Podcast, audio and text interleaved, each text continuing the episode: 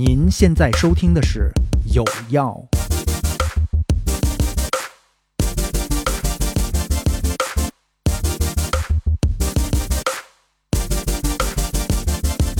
Hello，大家好，欢迎收听我们新一期的有药，我是 Suki。大家好，我是小飞。今天呢，要跟大家聊一聊冬季露营。那在大众的眼光当中呢，这个冬季露营是一个很奇葩的一个行为啊。就是其实在，呃露营玩家的心目当中呢，冬季露营是考验这个人是不是真正会露营的一个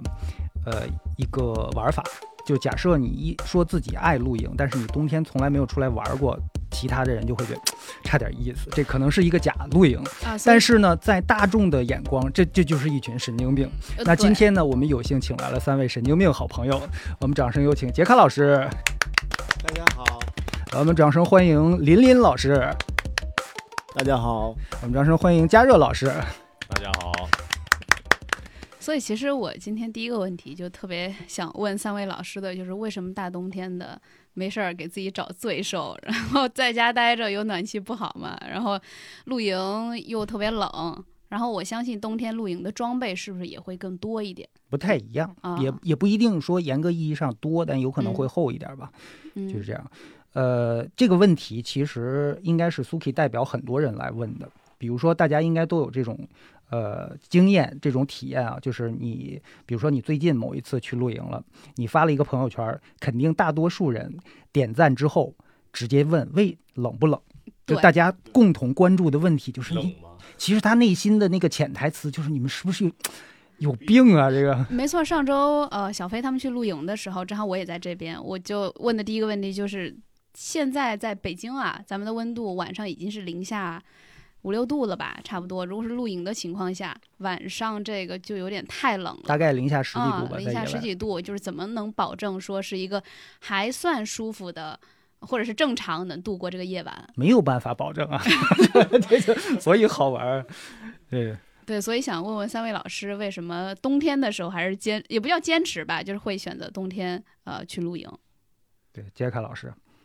呃，嗯其你实你也应该是我们当中这个露营呃次数、呃应该最多的人。露营嗯最长的。对，就包括就这几个冬天，就我们认识以后的这几个冬天，你几乎也都保持着平均每一两周要露一次营这样的频次。就是，呃，其实，在气候宜人的时候出来享受野外，大家可以理解。但是大冬天让你出来的动力是什么呢？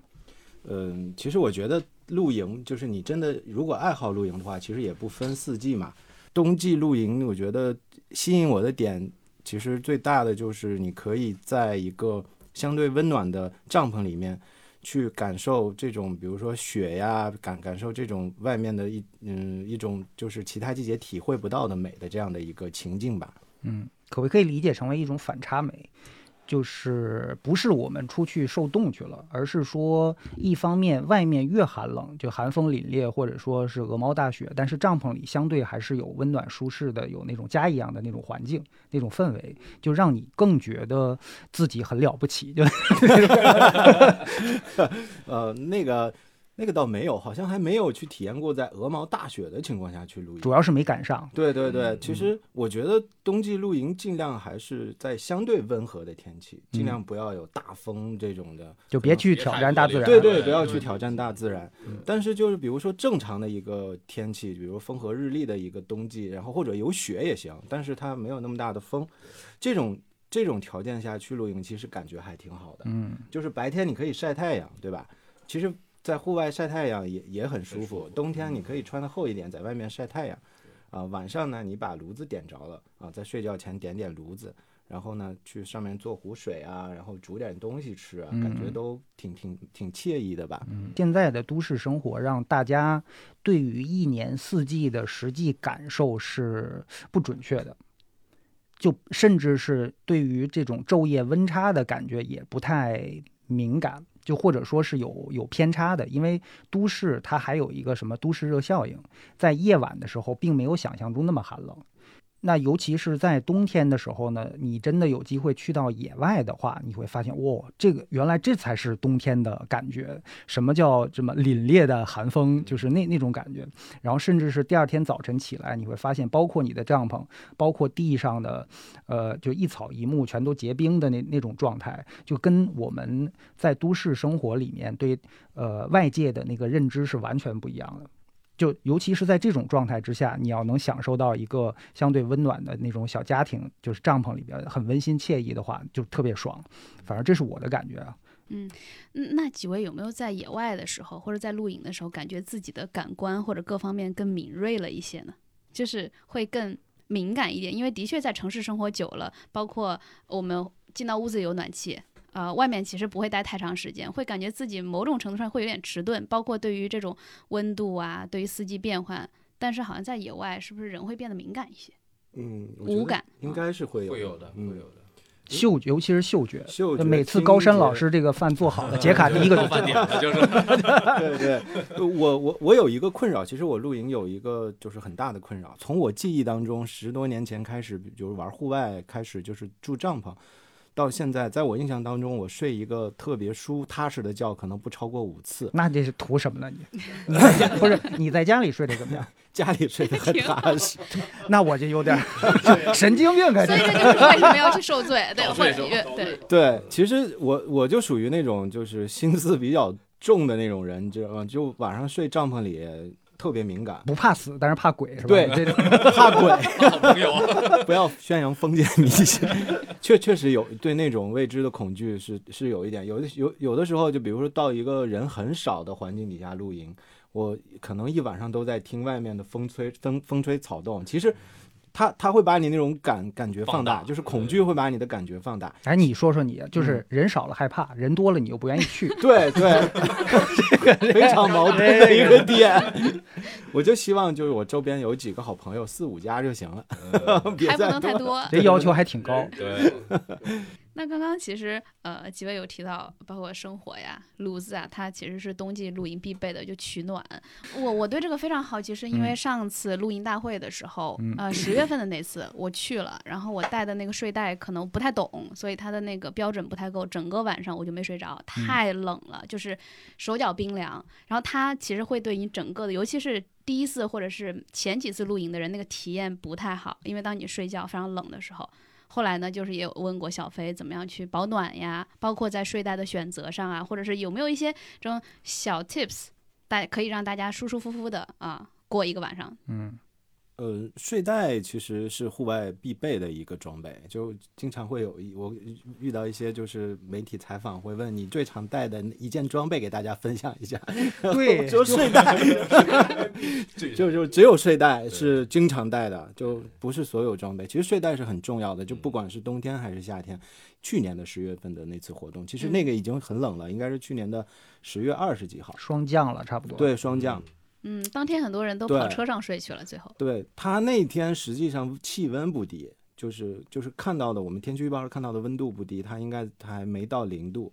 但是它体感温度很低，就是潮。潮，然后再加上有风，就会带走你的身体的热量。就是我们在出行的时候一定要去看你的呃露营地的环境温度，就是提前看一下天气预报。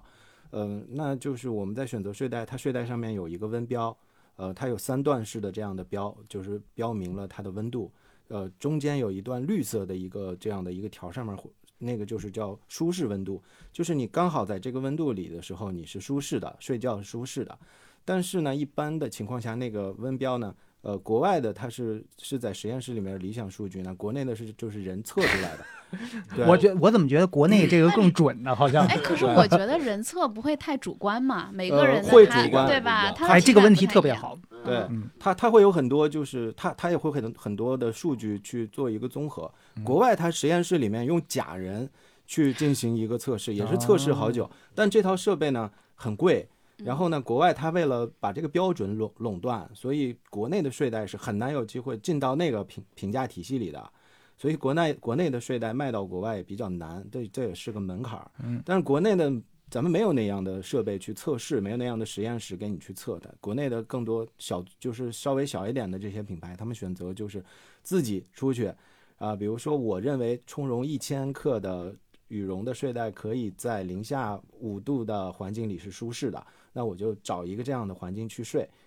然后多找几个朋友， 那其实就是身边的朋友采样 哎，但对对但对但其实这个这个睡袋测试员或者叫试睡员吧，这个这个人他的这个抽样是很重要的。对它的样比本，如说，如果他找了康乐这种人，就特别不 对。就是康乐也是我们一个叫玩露营的朋友嘛，他是到什么地步啊？就是十一月份的时候，我们所有人都呃瑟瑟发抖的时候，他。穿个 T，外边穿个穿个马甲，还不是保暖的马甲，是露营晾骚那种马甲，穿个塌了板 儿，大夜里去跟邻居借冰， 就是他一年四季要喝冰水这，火力旺，就对，就是这种人，要是做了这个这个试试睡员，我觉不得太准确。所有睡袋都标的冬季睡袋，知道吗？ 它这算特殊样本。对特殊样本。嗯，所以就选择睡袋的时候，建议啊，就是要你你，尤其是国国产睡袋，你的就是睡袋的它的舒适温标的极限要比你的环境温度再低一低五度到十度。呃，就是女，如果你特别怕冷的话，你就多低一点儿。比如女生，嗯，就是你选择，比如说你去的环境是零度，那你就选择一个负十度的睡袋。嗯，啊、如果你男生的话，建议负五度就行了。比如说你去的环环境温度就就是最冷是到零度，那你嗯选一个舒适温标在负五度的，这样基本上大差不差。呃嗯，就是根据自己的个人再去在它已有的这个温标的呃标准上上下浮动一点点，说了归齐，还是得自己对试。自己试。你对你对可是自己怎么试呢？它这个东西。你也无法在城市里面去试，你只能是玩了一次，对，大概对知道。这不行，我得买新的。很多人都是动过一次之后才知道研究这个睡袋的问题。是的，嗯，对，其实其实我有一个很好的建议，就是我们在除了睡袋以外，还要准备一些羽绒的东西，比如说轻薄羽绒服和羽绒裤。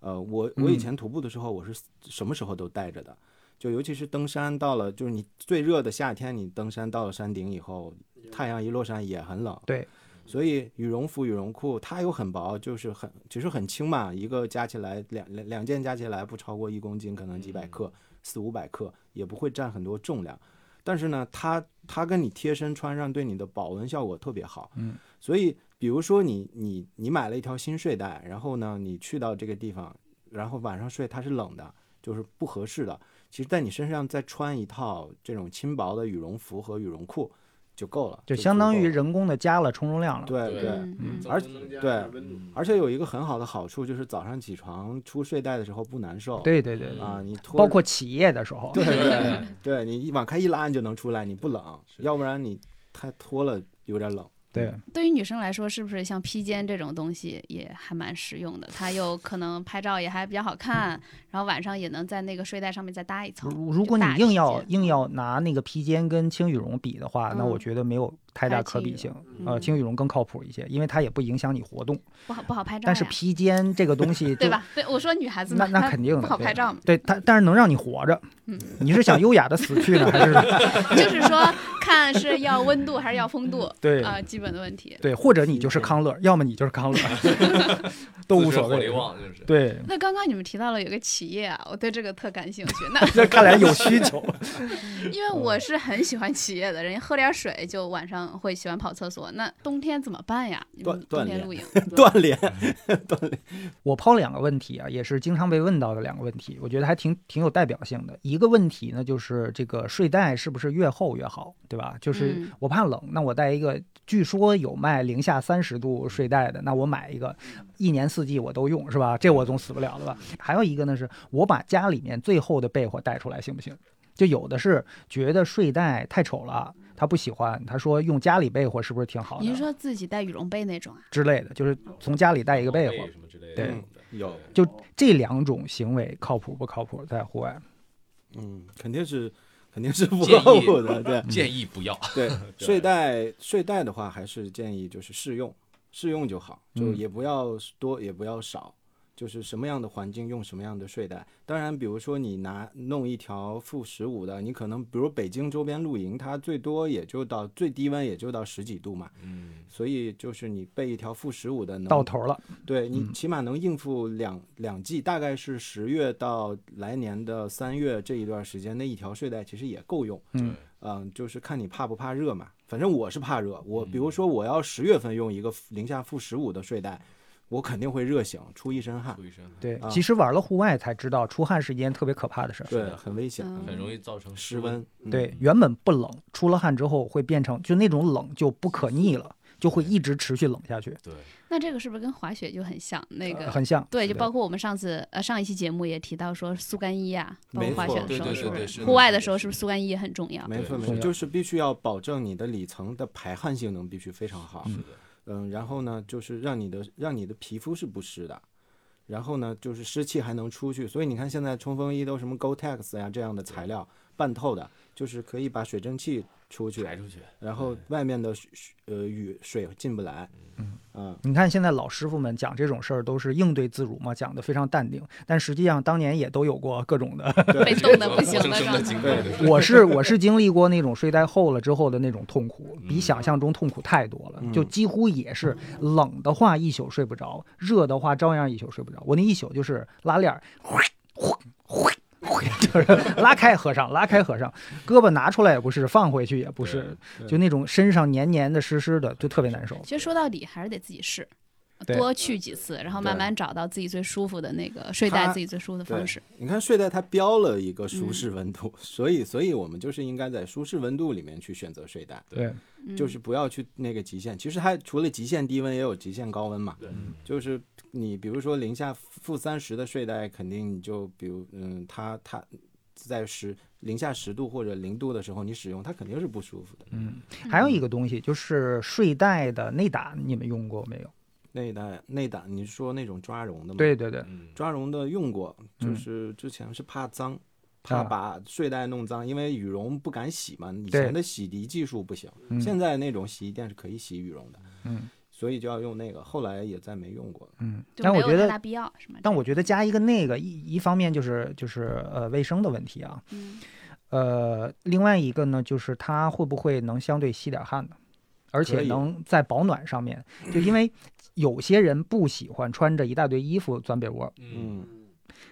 所以这种情况如果是很冷的天儿钻羽绒睡袋是要经历一个很痛苦的过程，或者对还有一种呢就是呃你可以在被窝里边脱，你在睡袋里边再脱，嗯，就有捂对热这了样再也可慢以慢对慢慢对脱对掉，这样你第二天早晨穿的时候也不会太冷，因为嗯需要保暖的也东西都在被窝里是的捂着是，的等于是，嗯嗯要么就是用这个这个呃抓抓绒绒的一个内胆，嗯，就体感直接摸上进去进去就的时不候会冷，舒服一些。对，舒服太多了。它是嗯绝嗯缘的材材料，它对基本上不会受到那种温度的影响。对，其实抓绒它是一个很好的户外材料，是因为它确实有排汗和保暖的双重效果。我后来不用是因为徒步确实越不需要带一个内胆了，嗯，但实际上你露营的话，如果说你你觉得是有必要，我觉得还是挺建议带一个抓绒内胆，嗯它就确实能减少你对就是睡袋的这种洗涤的程度，然后还有就是它更贴肤，也舒适一些嗯轻。肤就对是对，嗯。嗯，那平时的衣着呢？冬季去呃露营的话，衣着有什么建议吗？比如说，我怎们么请怎这么位去穿的最骚气的朋友加热老师，怎怎么怎么去准备呀、因为它也很有可能它白天跟晚上的温差非常大。上次在做节目的时候也在说，就是冬季取暖，好多人的误区总是会以为通过这种外外外力面的外力来去取暖，但实际上的话，只要把衣服穿好，就是这个外力取暖，它只是一个氛围，就相当只嗯是朋友们之间吃饭聚会的一个烘托环境的一个、一个这样的一个东西。但实际上自身穿衣的话，就是像现在比较流行那种科学的三层穿衣法，就是内层、中间层还有外层。像内层的话，就是刚刚我们所说的，就是那种排汗比较好的、透气的那种，呃，速速干衣。像我们一般普遍用的那种面料，就是那个 Power Max、Cool Max，然后那个 Polo Tech 那种新型材料，它就是对于排汗来说，我们流的汗它不会像棉衣或者是那种羊毛衣，它能吸汗。因为为什么我们在户外就特别担心，就是那个就是内层衣它会一直吸附的汗水，因为嗯它那个水的导热性它比空气的导热性要高二十倍，就像我们小时候就是发烧了，为什么父母都会让我们就是捂在被子里面捂汗？为什么？嗯它其实就通过我们的汗水把我们原先那个体内那个多余的热量让它排掉。那是不是要尽量避免穿就是贴身的是棉质的？对，衣因服为吗贴身棉质的内衣在户外来说就相当就是死亡内衣，因为大部分的 这个内衣它就是就是你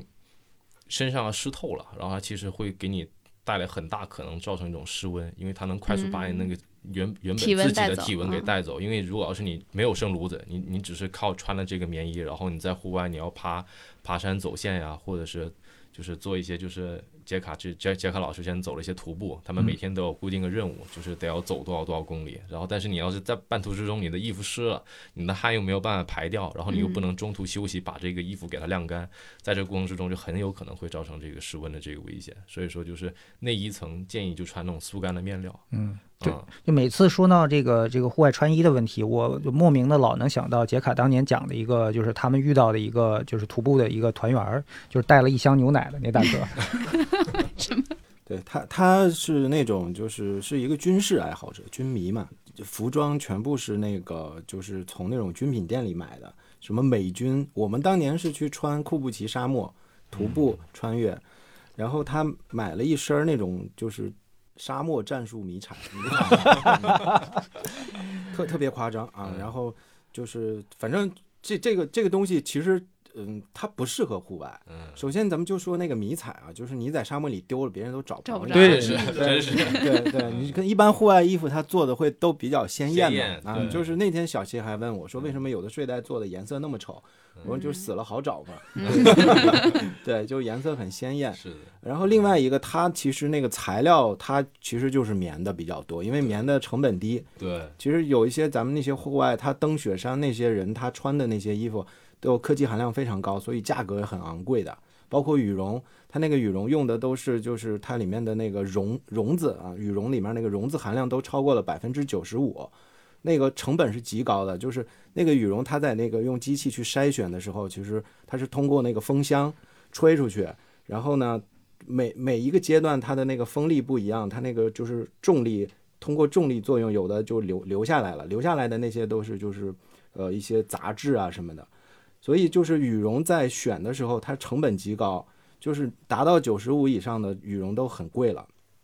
特别贵，所以它就是成本很高。所以你像他们那个军品的衣服呢，相对来说就不太不太好，然后又又沉，等于大哥穿了一身儿呃对国外的劳保用品，就对，对相当于是就是国外的老啊对，我记牛得还他还他还穿了一个那种战术背心嘛，啊是吧？就对对，然后他没带任何吃的和水，然后他他就带了一箱牛奶，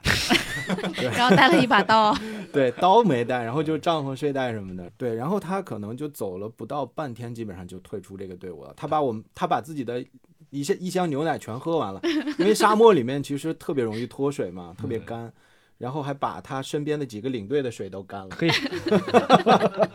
然后他就有点那个脱水性的那种中暑的感觉就，依然没有嗯阻止他脱水。对，然后第二天他就就退出了。 大哥合着是是去补钙去了是吧？晒太阳、喝牛奶，然后对对对，嗯啊嗯，当然这种是就属于呃，就那种传统的户外的徒步啊什么的，这种极端环境下的穿衣方式。那实际上露营可能相对会好一点，但是呢，冬天露营还是建议刚才嘉热说的这种三层式的这种穿衣法，里面是排汗层，中间保暖层，外面是防风层。对，就用这种三种方式去，对然后就是还尽量选择，比如说你要保暖的话，还尽量选择羽绒制品，嗯尽量就是棉的这个它的其实它的重量重量跟它的那个保温效果的比不是很高，对，嗯那羽绒的话它又轻，然后它保温效果是最好的，所以还是选择一些羽绒的东西，对嗯，但是羽绒的，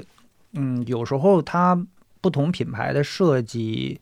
呃，以及不同的它的那个绒的特点啊，最后导致其实它可能标的是呃舒适是呃零度或者零下五度什么的，但实际上你的体感呢，有些点它会漏冷气进来，嗯对对他们好对吧？冷比如说说缝儿，它那个那块儿没有绒， 对，好容易就是对他那个是冷点 对对，对刚才对小对飞老师说，就是就是睡袋，它其实有有的厂家它呢，它它只是可能对羽绒比较在行，嗯但是它对睡袋的结构设计可能是弱一点，对所以他就单纯的认为我充一百一千克的绒进去，那我这个睡袋就是跟其他的大牌睡袋一样，我也能就是相同的一个抵御相同的呃温度，对，但实际上，其实人家在除了他们叫立衬啊，立衬结构，除了在充绒和羽绒的选择上是有一些技巧之外，还有在立衬的设计上，比如说咱们国内有一个牌子啊，叫冰燕，它有自己的一个就那种瓦状的结构。哦，就是其实羽绒它是一个仓一个仓的，你不能是两块布直接里面塞满羽绒，嗯因为羽绒对会到处会乱跑跑。对好对对对，嗯，它它它它就会变成一个管儿一个管儿的。但是呢，你你如果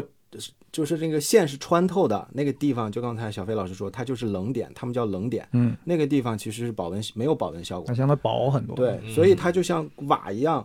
两层，然后上面再来一层，这样的一个瓦状的一个结构，然后就基本上没有冷点。有点像鳞片感觉的那种对啊，对对 弥补掉那个冷对点，对，嗯，所以就是，嗯、这个这个很重要。还另外一个就是它那个结构的空间大小也有关系。上次我跟那个一个就是做睡袋的一个商家去讨探讨过这个问题，我说是不是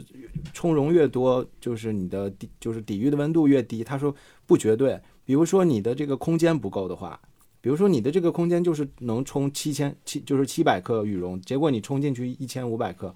那实际上它是不膨的，啊，嗯，就像压了，对反你倒只压缩在一起，压缩在一起啊是嗯其实减小它的那个对作用了，啊就等于加深加大了它的重量和密度，但实际上那个厚度它没是膨起来直接影响它对保暖性没有的流。动的。当然，我们一般人去看不到这些东西，所以就是建议大家在选择睡袋的时候找一些比较成熟的品牌，对啊嗯嗯，他们在这方面就是你看不见的地方，他们已经做得很很好了。这样的话，你就会比较稳一点。嗯啊但是我觉得他讲的是这个纯硬件上面的一些选择，但是你具体使用方法有时候也决定了保暖性。比如说我们都认识的一个朋友，上来就买的 Nanga 嘛，那已经是非常成熟嗯对的，对对算是国际顶级的这个这个羽绒制品的装一个装备品先牌，制好了，对吧嗯一万块钱的一个睡袋。嗯就正常情况下，两千、三千、四千就差不多到头了吧？对就是他们那个品牌是是一万多的那个睡袋，呃，号称是他买的零下多少啊？负三十万，但是被冻到拉稀，你知道，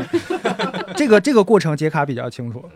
对他他那个其实睡袋是没有任何问题的，就是人的问题，对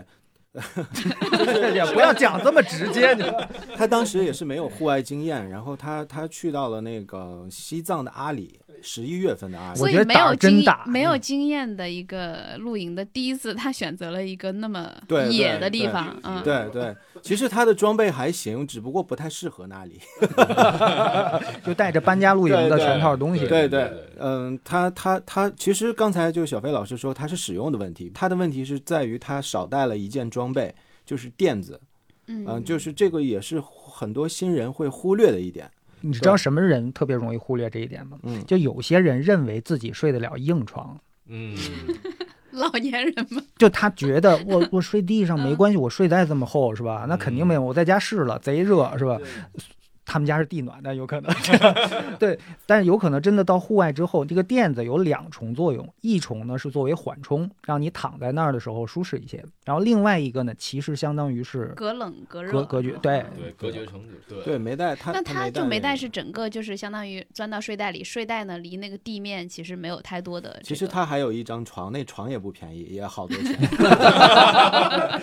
他还有一张床，当时买那张床的人还真不多，挺贵的。对啊，一个韩，国的一个牌子，嗯，然后它它有床，还有睡袋，还有带了一个电热毯，但是没带 线，那对，个时候等同所没以带对等同没带，所以就导致他那个那天晚上特别痛苦，在那种海拔四千多米的地方一晚上就是冻了一晚上，然后凌晨给我打电话，哥我还活着，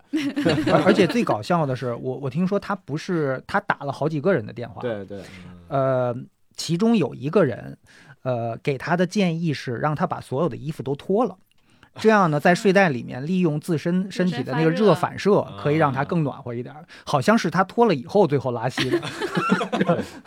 啊，他他当时还没脱，就跟他一起的那个小孩儿吃脱了，啊他没信， 脱了衣服啊，钻睡袋，其实嗯，就是可以升温，这个也是有一定道理的，就是嗯可以有有一定的热辐射，嗯，但是前提是你的这个你的外面这个保暖层是足够的，对嗯要不然你就是相当于把你的热量就更快的散散发分掉散。但这个的确像我小的时候，呃，我爸就一直跟我说，你睡觉的时候不要穿着秋衣睡。嗯他说你要你的身体皮肤接触到那个被子对会更暖和，以对及他对一直不让我穿着袜子睡觉。他说对你穿着袜子睡觉会越睡越冷。其实，尤其是很多那种神经末梢不太好的嗯朋友，就手冷、脚冷或者腿冷什么那种，更适合把衣服脱掉，嗯，因为否则的话，你你左腿的温度就在左腿里边儿，对吧？你右腿的温度在右腿里边儿，就没有互相这个这个补充的这个作用。嗯，但是这个的前提就是你的被子是要足够暖和对的。它的对保暖性足够好。其实热的就三种传导方式嘛，热传递、对流还有辐射，就这三三种。你其实外面咱们那个羽绒，它是阻碍了对流，就是它把空气锁住以后，空气是热的不良导体，所以就导致外面的对流带不走你热量。然后呢，我们那个垫子呢有一个。就是它，它是怎么呢？一个是阻绝空气，就是阻绝地面吸吸走你的热量，就是通过热传递，因为就是热传递是通过热传导是通过固体跟固体之间，另外一个它就是它它有一些就是高科技的一些呃材料在里面，它可以反射你的热量，就是辐射的辐射。所以就是，其实你在睡袋里把衣服脱了脱脱光以后，然后你如果睡袋的保温效果足够好的话，它确实可以，呃，更快的升温。就更舒适。对，更会更舒适一点。但如果说你的睡袋或者你没有垫子的情况下，它其实加速了你的体温流失对，嗯，啊、就是，嗯、其实，在户外的这个睡眠系统啊，我们叫睡眠系统，睡眠系统包括呃睡袋跟那个垫子。睡袋在保暖上面，它只能起到百分之七十的作用，剩下百分之三十得交给垫子来。因为其实睡袋能保温，就是因为它能膨嘛。但是你压压的地方，你压着的跟地贴着地的地方，它是被压扁的，所以它膨不起来，它就没有保暖，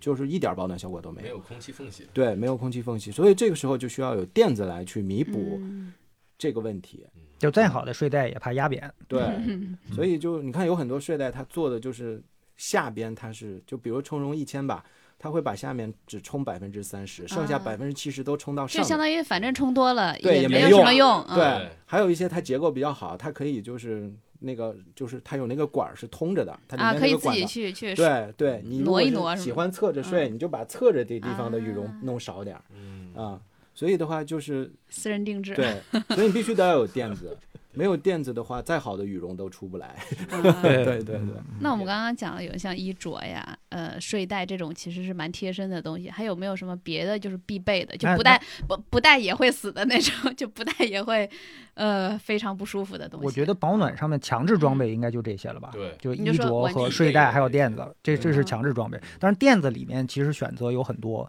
有适合夏季的，那就是纯让你躺上去这个舒适一些。嗯呃，但是它没有什么这个热热反射，就是所谓的热啊值这个东西。但是冬季一般要选择那种带热反射的垫子。但如果你带的是普通夏季的，比如说你迪卡侬买一个很便宜，一百多就能买一个充气的垫子，嗯能用。但是如果你拿到冬天用的话，那个你同样也会感受到那个后背发凉的那种感觉。嗯，所以像呃露营入门或者也不叫入门或者到进阶的时候，是不是一年可以准备个两到三套的这种呃，比如睡袋到垫子，可能自己搭一套，就跟搭衣服似的，就这一套可能是我夏天去用的装备，另外一套是我冬天用的或者秋冬这样的。正常就是两套嗯，基本上两就套够差不用多了对，啊。你要想多的话，剩下就是考虑到一些露营的风格上的搭配来去来啊，做那就做选更择高阶了。嗯，对，嗯，先解决舒适之后，才有什么所谓的什么什么生活美学、户外美学这个东西。那炉子这个呢，冬天是不是也很很必备？因为不然的话，晚上的确是漫漫长夜是很难熬的。我觉得从这个玩儿呃搬家露营的角度上来讲，它是一个必备的，因为呃有一个炉子是让很多人出去玩儿的这个理由，嗯因为在家里面，在城市里面，呃很多人没有条件来生火有壁，炉，但是呢，我觉得人跟火之间就是有一层进化过程当中烙印在我们基因里面的一个东西。那冬天，我觉得这个可以返回到最开始那个问题：为什么大家会选择冬天玩露营？因为冬天你可以跟火的距离更近一些。嗯可以玩火，对我就我记得有一年杰卡他们说那个夏天呃露营的时候点了个篝火，然后所有人离那个篝火八丈远，在里面放了这没有人愿意靠就近就。夏天那个篝火就是纯粹是为氛 围纯粹啊，就是纯粹一为营造氛围。有个火， 对啊然后最后因为太热了，他们点了个灯，然后一堆人点了个灯，围着那个灯我们坐了一会晚上。中间一个篝火，大家离篝火每个人十米的距离，然后每个人下面还要放一个电风扇，因为夏天嘛，所以有的时候这就特别图违啥和。对，因为就需要有一堆火，大家在火边上可以社交啊、唱歌啊、喝酒呀、啊会氛围火对对，氛围对火。嗯氛围火。但是在冬天的话，这个东西，呃，本身就成为一个我觉得准必备吧。就虽然没有它不会死，但是有了它，我觉得就就完整了，就更对了一对些。就是对露营来讲，确实它它不是一个必要条件，但是它可以，嗯，它是我们出去的理由之一嘛。嗯所以对于冬季露营来讲，烤火是没 top 错 one 的一个项目，就对大家对一起对烤火。对嗯嗯嗯，而且我觉得在冬季呢，在户外烤火已经不太现实了。嗯，因为它那个呃，外面假设已经到零下十度，甚至有可能这个北风呼啸的状态之下，你点一个篝火，第一有危险，第二呢，那个热你完全感受不到，嗯，你离它再近都感受不到。所以这种情况下，更多的是帐篷里面的那种呃柴火炉，就带烟囱的那种，还有煤油炉，就作为那个这个取暖应该更实用一些，呃也更省能源一些。嗯否则的话，你在户外，我觉得也就落一个废柴了。嗯，嗯，所以其实冬季露营，大部分大家的活动都是在帐篷内，围绕或者炉子是蒙对古包嗯围内。炉对烤火，对，所以嗯大家距离会更近一些对，会 更惬意一些，就是对是吧？陌生人男男女女的挤在一嗯起是 吧？感觉，这 但感我很觉好得。烧炉子这个好像挺是一个技术活儿的，对，所以说多了这么一个乐趣，它嗯同时也多了一些风险。就是烤火还能烤出问题来。当然啊，林哥， 讲讲你的故 事，我这应该还不是烤 火，对，也是跟炉意子有意思关差不多，差不多，差差不不多多，嗯应该是取暖也有关咱们是几差不多暑假在热河，对，对热火，然后但是它也那个算一个明火，明火的那种那种灯。然后晚上睡觉的时候，我就把它放在那个车里，相当于我们是在河边儿，啊也很也很潮嘛。然后我想去那个车里的那个湿气，啊，因为因为林哥被嫂子赶出了帐篷，对是吧对所以就是决定睡在不车能里。不能回 不能回帐篷回帐篷太晚 了，太晚了。然后烤好，然后我我我那个以前也用过这个灯，但是没出过什么问题。那天是躺到车里睡的时候，然后没有开那个车的窗户，然后拿着手机就睡着了。你当时怎么想的呀？我当时想的是说，我刷一会儿手机，然后然后开稍微窗轰一，对，稍微再轰一会儿，因为我是点了那个灯，大概有个半个小时以后。然后，然后收拾完了之后上车去睡觉的，并不是说刚一躺下就点上那个灯了。然后轰了一会儿之后，然后躺在那儿刷手机，可能就真的就没有刷五分钟，因为那天睡的时候可能也晚，两三点了吧，咱们差不多。嗯，嗯，然后对对，躺下就睡，就是拿着手机就睡着，直接就睡着了。然后窗户没开，然后早上起来八点左右的时候，七八点钟我醒了，醒了之后翻身的时候就觉得头晕，头晕之后，然后我还没觉得什么，可能觉得自己没睡醒，然后看了我还定了个闹铃儿，然后闹铃没响，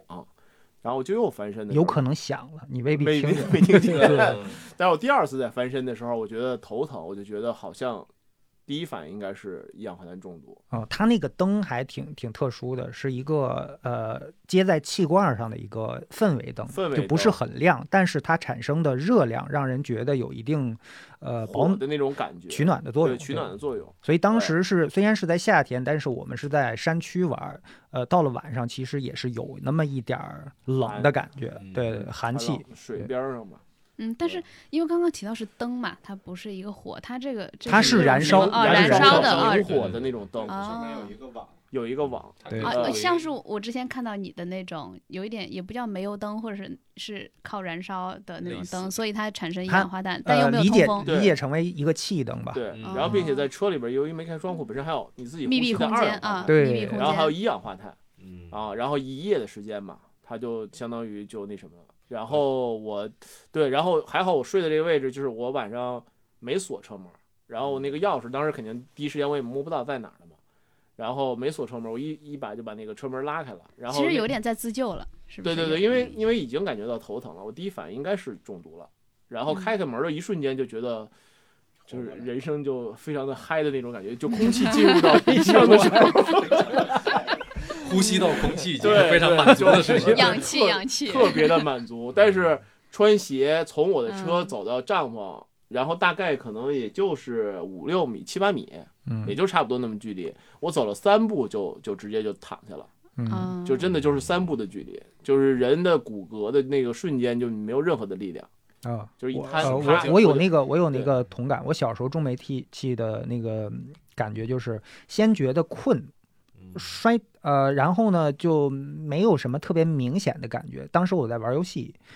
当我决定呃 OK 一看时间差不多该上学了，嗯呃把把那个游戏机一关，一站起来瞬间就黑了，嗯，嗯就嗯就断片儿了，呃对得对有对很很长时间。那每个人身边都有一个煤气中毒的小朋 友，对。后来我查，它就是说，相当于就是你一旦一氧化碳中毒以后，你只要你只要一站起来，相当于就是有海拔了嘛。啊啊，它那个对，就是一上瞬面间的更一加瞬缺间氧，对啊，更加明缺显氧。所以那个自救的方法就是趴在地上，嗯，因为你离地面越近，就相当于没有任何的海拔，然后你就呼吸空气，然后大概需要在平地上躺大概一个多小时，你会逐渐的就有那个过程。嗯嗯，对我所以还往前走三步，然后瘫了之后，我我还又自救了一下，然后又往前走，因为那时候没人醒，嗯嗯然后飞哥的车虽然挨着我，他也没醒呢那会嗯儿，然后我又往前又走了两步，然后就拍到了那个我们家那个帐篷，啊然后呢我媳妇儿就醒了。 嗯啊然后我无就比的躺后悔吧你，对对对可以对，头一天应该是道应该歉，早点应该早点回进帐屋篷睡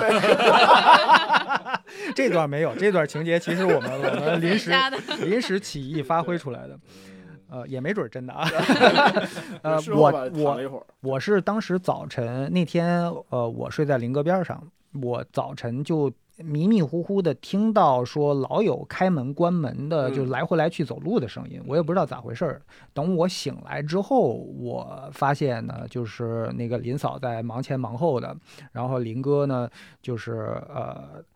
就是那个躺躺着在的地上姿，势躺在地躺上，着然后对上面盖着衣服什么，就是就非常安详，躺 在那儿 是帐篷外还是帐篷内啊？帐篷。呃，先开始在外边外躺边了儿好长一时间开始啊是在外边儿，因为已经需要挪有氧挪气挪啊不动了啊。然后后来躺在帐篷里也是，就是挨在那个帐篷。后来觉得就是临，林嫂觉得就躺在那儿挺挺挺碍事儿的嘛，就就 把呃林哥挪着停放到了这个帐篷里 面去。对的。然后他而且还有一个，就是那个时间段还有一个湿温的，我就是它会特别冷，在中啊途会有一段特别冷，我就裹了三条睡袋。嗯哎，会我那个中你小时候煤那气，次当时我我后来再不是断片儿了嘛。再醒来是在呃医院里面，嗯，就一直发抖，呃对不对停的抖，抖了很长时间。对，反正我嗯这个过程就是很清晰的。后来跟我去查百度百科什么这，就是所有的过程都有， 人家说的这个过程我都每一有，条就都你还中就你每还一条症状我都有。你对还正经是认真的复了一下盘啊。对对嗯对，而且我觉得你那个应该就是在没上车之前，你在点的一个地方，你车内的空气基本上都有已经可能烧已的对差不多对了，所以你在车上玩手机没玩五分钟，你就觉得特别困，其困实车里面已有经有是在一个乏缺了氧的一状状态了。是的，有可能嗯。对哎，那那这种情况在冬季露营中常见吗？其呃实，还挺危险的，我觉得以前像林哥还是有经验的对，啊。就是没想到的，就是这么一个有经验的老手都会出这种问题，就是应了那句话嘛，常在河边走。那也不是所以，写其实今天我们为什么要要聊这个主题呢？也是因为这几年露营特别火，愿意挑战在冬季或者是在寒冷的地方露营的人也越来越多了。那渐渐的，我们听到身边开始出一些事情了，甚至是有一些这个就真的就是人人没了这种事儿。露营还能露成露到对你说这个，个乐极生悲，就对，完因为全露没营必本要来了。是一个还挺 have fun 有乐趣的一个东西，应该是一个很放松、很对安全的一种，而且它不像我们上次聊的滑雪，人家滑雪是极限运动，嗯，对露营是一个安详安啊安极限露营安详安详的就过去了。对，对嗯对，包括今年听到的那那两件事儿嘛，就一、嗯呃都发生在南方是对吧？呃，有一件事儿呢是这个呃某个营地啊、早晨发现这个某一个帐篷里面啊，一一家三口吧，嗯啊，对其中有有一个人走了，然后另外两个人救过来了。对，它原因是把，因为呃可能变天儿或者是呃季节性的原因太冷了，他们就把没用完的那个炭盆儿搬到了帐篷里面。我们知道这个东西它就是一个一氧化碳制造机嘛，对，一氧化碳当被你吸入太多的时候，你的血液就不太好结合氧气了，嗯，就其实就缺氧，也对，也是窒息嘛，嗯一氧化碳中毒那个叫。嗯呃，另外还有一起呢，我不知道后来那个人呃救过没有，也是类似的情况下，天儿可能觉得有点寒冷，把那个烤羊肉串儿的那个那个剩下的碳炭哦炉端到了车里面。还是会算缺乏常识啊。所以我觉得咱们有必要就普及一下这方面的常识。其实，嗯，但凡是燃烧都要耗氧，不充分的燃烧会产生一氧化碳嗯，不同的燃料。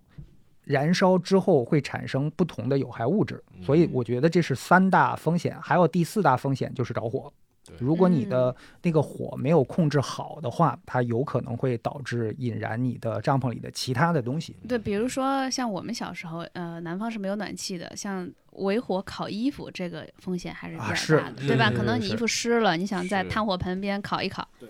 也有可能会产生着火的这种情况。对，嗯，所以我之前的确是，呃，之前听小飞说露营的时候还能露出这种事故，就特别吃惊。嗯，感觉是很常识的一件事情，但是可能露营也有可能是，如果他，我在猜想他是不是如果是在平时的日常生活中不会发生这种事情，但反而在露营的状态下，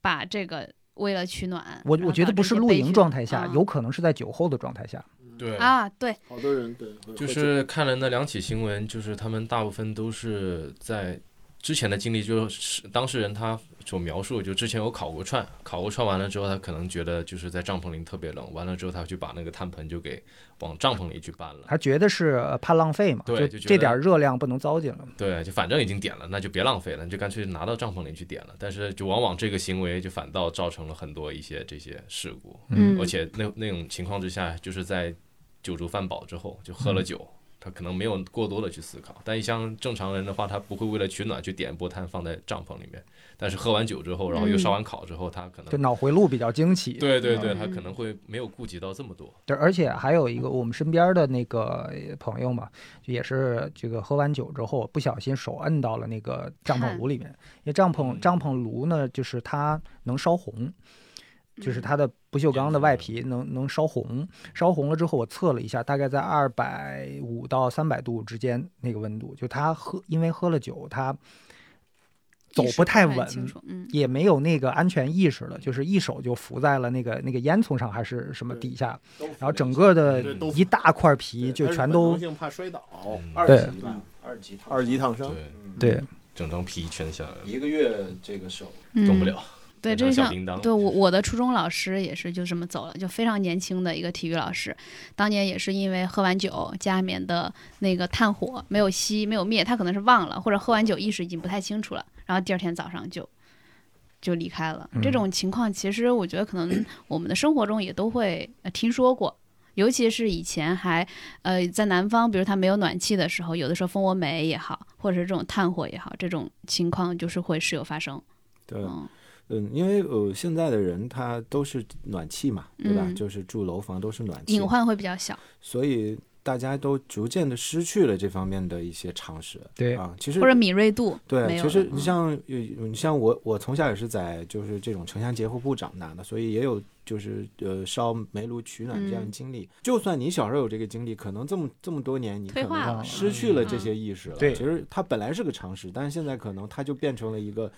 不被你用到的一些东西。所谓常识就是常用的知识和技嗯对能，对对，不常用了也就没有了嘛。对对。所以再加上就是可能就是现在露营比较热，你像我们去年冬天和前年一九年冬天和呃二零二零年冬天，我们去冬天露营的话，人是非常少的，对，啊、可能一整个营地只能看到三三五顶帐篷，对但是现在这个密集程度不亚于夏天，嗯是的，啊、还是有很多。呃，然后再加上一些，比如说自媒体呀、或者什么他们的一些就是在上面的一些嗯、展示啊，大家去向向往这种冬天去点炉子的状态，所以大家都在去尝试这种方式，但是在尝试的时候，他们可能就呃忽视了这个安全的这个风险。对，嗯、就是刚才小飞老师说的那几那几大风险点，其实很多人是没有去就去思考这些东西怎么去应对的。而且你看到媒体上发布的这种内容的时候，尤其自媒体啊，一般都是讲这个事儿有多美妙，嗯嗯没有人讲它的潜在的风险是什么。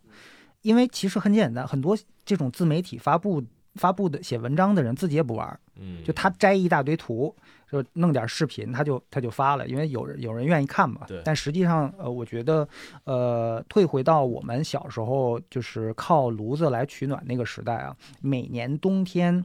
都有自己直接或间接认识的人，因为煤气中毒的问题送医院或就走了的，嗯对吧嗯？所以这东西风险还挺大的。对，它是应该是冬季。我之前看过一个研究，呃，一个数据吧，说嗯算是冬季死亡率比较主要、死亡的主要的一个原因之一。嗯嗯，嗯这种煤气中毒啊，或者是一氧化碳中毒，因为那会儿有可能也是，就是比如说，呃，在这儿吃饭聚会，然后大家都喝喝多大了酒，啊对那火眼儿打开没没关上，对，就那个里边蜂窝煤就直接那么是在裸露着烧着，嗯是吧？？嗯，嗯可能烧完水完了之后忘了盖回去。对对对对对对，嗯都有可能，对就是因为它太日常了，就是呃二太十四习个惯了二十四个小时点着这个炉子，所以一个操作不到位，甚至有时候封门儿没没有弄对的对话，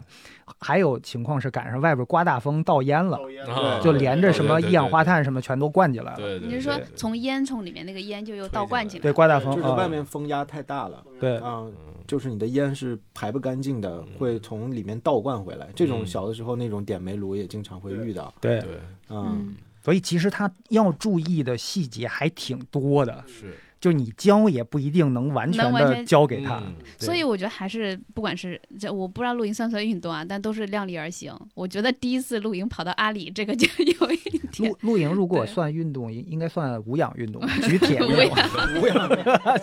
这像这种冬季露营，如果是啊小白想入门的话，是不是还是建议跟呃先跟着有经验的人去过那么一两次会对好一点啊？对，最好是有人带的嘛。我觉得特别重要的一点就是要有敬畏之心，嗯因为很多人对这个事儿没有敬畏之心，他认为 OK，我有钱，我有闲，那就可以玩儿呗，对买装备挨个儿啊，什么什么好，梭给我哈给我来，嗯呃，给我包上包起来。嗯对，搬车上去轻松啊就就买，对，就是这种特别可怕。还有呢，就是有些人就不停的在换装备，在研究，哎，最近日本人又又有什么新的装备了，我得弄最新的、最好的，是吧？逼格最高的东西，但是他从来不研究这些装备怎么用，对，这个就潜在的风险就特别大。嗯，没错。呃，那另外一个我很好奇的就是冬天的这个吃是不是相对来讲，呃，比夏天好一点点？就是因为我觉得夏天去露营有一个很大的问题是，你怎么让，尤其是过夜，你怎么你的食物保鲜，这是个特别大的问题。但是冬天是不是直接扔外边儿就行了，不太用带什么不冰行桶？不行行吗？不太用带冰桶。呃，好像冰桶一年嗯四季都有它存在的意义。嗯对对呃，夏天是为了防止这个食物变质，嗯或者你要带一些冷饮的话，能让它更冰爽一对些。嗯冬天是为了防止有些食材冻得太瓷实，所以要放这个冰桶里边，你对能理解吗？啊明白 哎这个它是个保温 桶， 就有点是像是呃，其实，在我们的概念中是保温杯，就是保热的，对不对？就我们喝对保温杯是要嗯喝热水，但是我在国外的时候，我们的同学买也外国人也用保温杯，但它是保冰水的，对因为他们喜欢对喝冰水，保冷，对保冷对保冷。对嗯对冰块不化。对，咱们只是说叫保温嘛。对嗯，对，因为我就在想，哎，冬天这个去露营是不是带的食物的种类就可以更繁多一点，嗯不实用太考虑其实编制的冬问题。天其实相对来说还比较集中在几个吧，比如说火嗯锅，嗯，啊，还有就是烤肉，嗯就是那种那种铁板烤肉，就不是那种烧烤。烧烤啊、它它其实是因为冬天你环境温度很低，你要是做菜的话，很快就凉掉了，对，所以就比较适合在锅里直接捞着吃这种嗯食物。哎，对锅条嘛，对对，锅条。这样的话，它就你是一直吃的是热乎的食物，要不然很快就凉掉了。对啊、所以就冬天可能吃火锅比较多。嗯啊，然后胖的也最快 啊。对对，嗯，因为解卡，因为呃，包括身边几个朋友吧，是因为露营，后来去医院查过胃镜，对，去你 说年这都什么级别？这个去年因为我们就搭了蒙古包了嘛，搭了蒙古包就去年冬天除了露营就是在蒙古包里面聚餐啊、基本上每周去，然后就一一聚餐就会喝酒嘛，然后一喝酒就就搞得整个自己的这个身体感觉就不适了，然后就怀疑是不是有什么就是那个脂倒肪流肝儿是吧？啊倒流什么的那种 啊、就是胃酸倒流啊、嘛。对，嗯然后就还去做了个胃镜，然后好好在没有，就是但是就是感觉确实那段时间就是吃吃喝喝的有点多，因为冬天其实没有太多活动，对小时候我小时候的记忆就是因为我老家内蒙嘛，我们那边到了冬天就是一个很悠闲的季节，嗯就是放玩玩牌喝酒，对嗯放牧也不放了啊，就是冬天就基本上就是在家里头每天，然后就做一些家务事，然后或者就是男男的就基本上就是在一起打打牌、喝喝酒。所以就我小时候的记忆，冬天总是那种就是家里暖烘烘的，一开门都是蒸汽那种感觉，然后大家大家在那边喝酒，然后聊天儿啊，唱歌什么的。所以就是我去年我们蒙古包打起来，也是有那种的场景，但是反正就是露营也不要过度的去吃喝，对对对，我觉得也是一个点吧。我经常嗯想劝大家，这个露营的时候别喝太多酒，因为露营的时候你你会呃会有刀有斧子啊，有气罐儿嗯对呃有这个这个烧红的很这个烫的东西，哎，那刚刚讲的其实这些都是呃有一些风险的。那很嗯多人其实冬天很喜欢带呃孩子去去露营，尤其是像圣诞节、元旦嗯节这样的。那带孩子去有什么需要注意的吗？像这种又有炉子，很烫，小孩儿可能离得太近也都不太安全，有没有？我我觉得有一个点就是让让尽量不要让孩子在营区里疯跑，嗯嗯因为其实呃营地就是露营时候还有一个潜在风险就是风绳的问题，风绳和地啊钉的问题。对嗯晚就上如起 夜，我我是亲身经历，啊、摔摔倒了嘛，就被被绊到了呀啊、哦晚上看不太清楚，嗯，而且小朋友感觉一到了野外的地方就，就像像被被对嗯哎被放出去似的，嗯，但还是是有一定的风险的，对，尤还有其是下下雪的时候。还有宠物，如果你的帐篷里是靠这种外界的方式来取暖的话，那比如说宠物和小孩儿都是比较容易呃出问题的。但是恰恰相反，我发现真正出事儿的都是成年人，大就是为什么被烫着的都是成年人。我我不认识任何一家孩子或者狗被烫的，这是这是为什么呢？嗯， 就是喝了大家酒了老就防着这些孩子和狗啊，结结果果自己被烫自己被了。对，结果这个爸爸一手摁上去，你说这 是过于自信，对，就是为什么一直提倡说，就是在户外不要喝太多，因为它跟我们在城市里面、在包厢里面喝酒不太一样。因为在对城市里面包厢它没有其他的风，但是喝酒其实最怕就是见风嗯，啊，啊、你像有时候你在帐篷里面喝，喝完之后，哎，突然想上去解个手，然后去走一圈，然后再吹一趟风回来，就是完全不一样。而且完全呃不，一样， 从小到大一直听说一个概念，就是喝酒不要掺酒。嗯我是在露营之后才理解了这个事儿，因为在露营的时候特别容易掺酒。大家带的酒不对一样，对对嗯，对，就是这个尝尝我这 个， 啊对对就对那种。而且有时候你 你这混酒这一这一批喝完了，又来了一个朋友，又嗯带来了一就拿来大一几波酒拿了几瓶 whisky，他说：“哎，这没尝过吧？大家 尝，你不得尝一下嘛，是吧？”所以就一来二去，这个杂醇太多就会特别容易上头。但你看，这些是你们呃非常有经验的啊、露营大师们的这个经验之 谈。就是露营大师这个听着就很搞笑了就啊。我觉得，我觉得在座的各位应该都是幸存者。哎，这特别像说当年玩摩托那一批人，对对对对， 以后我就用这个 title，露营幸存所。以其实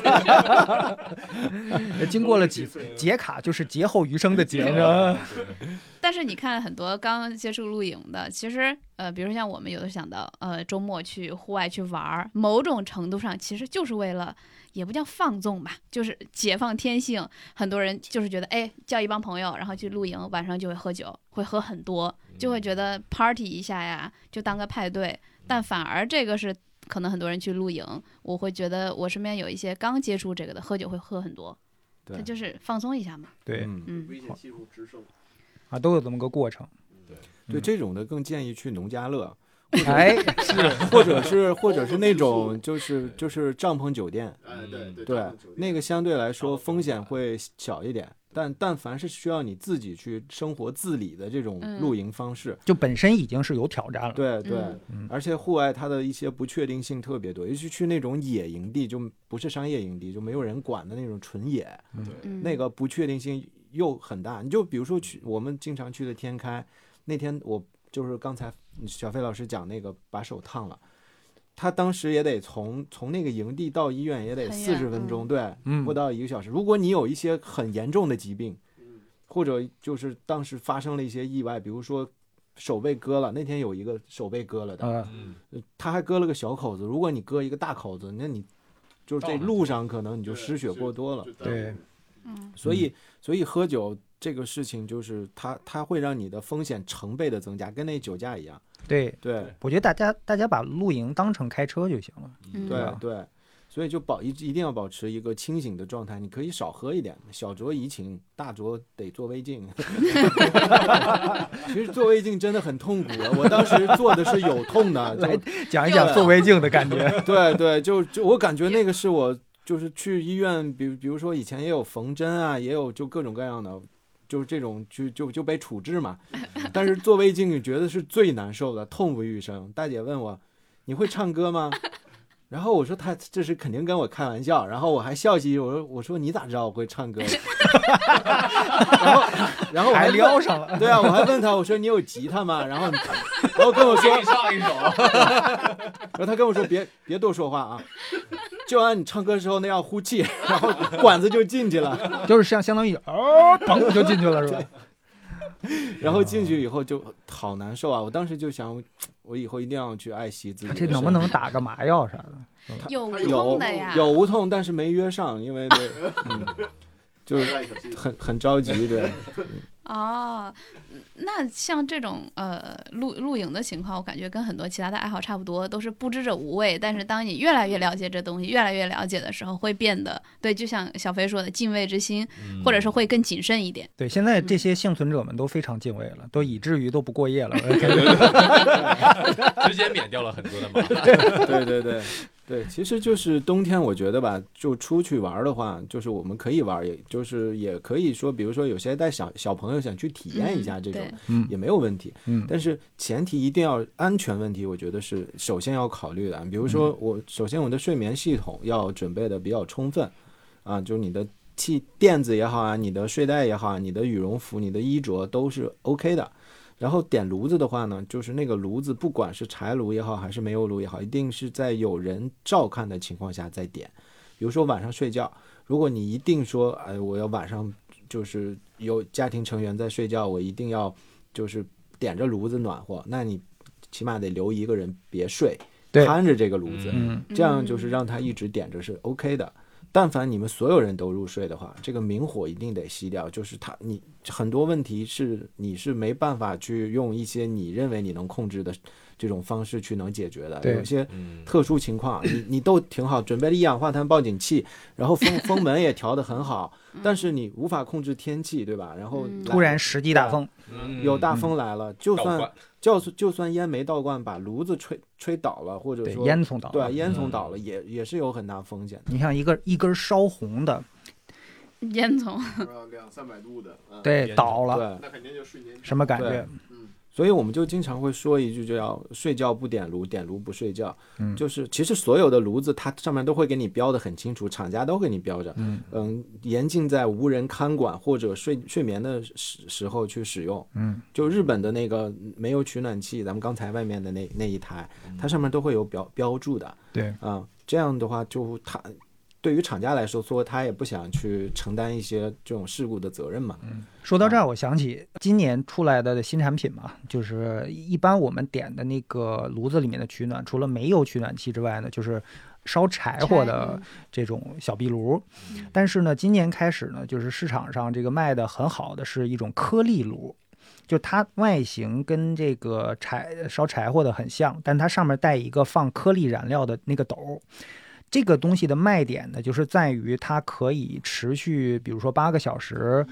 呃，让你就是让你不用夜那个添火柴，嗯你不用起来添柴，但是这个东西能烧一宿，因为它那个燃料是自己慢慢慢慢慢慢慢慢漏进去燃烧的。，它嗯有个燃料仓，对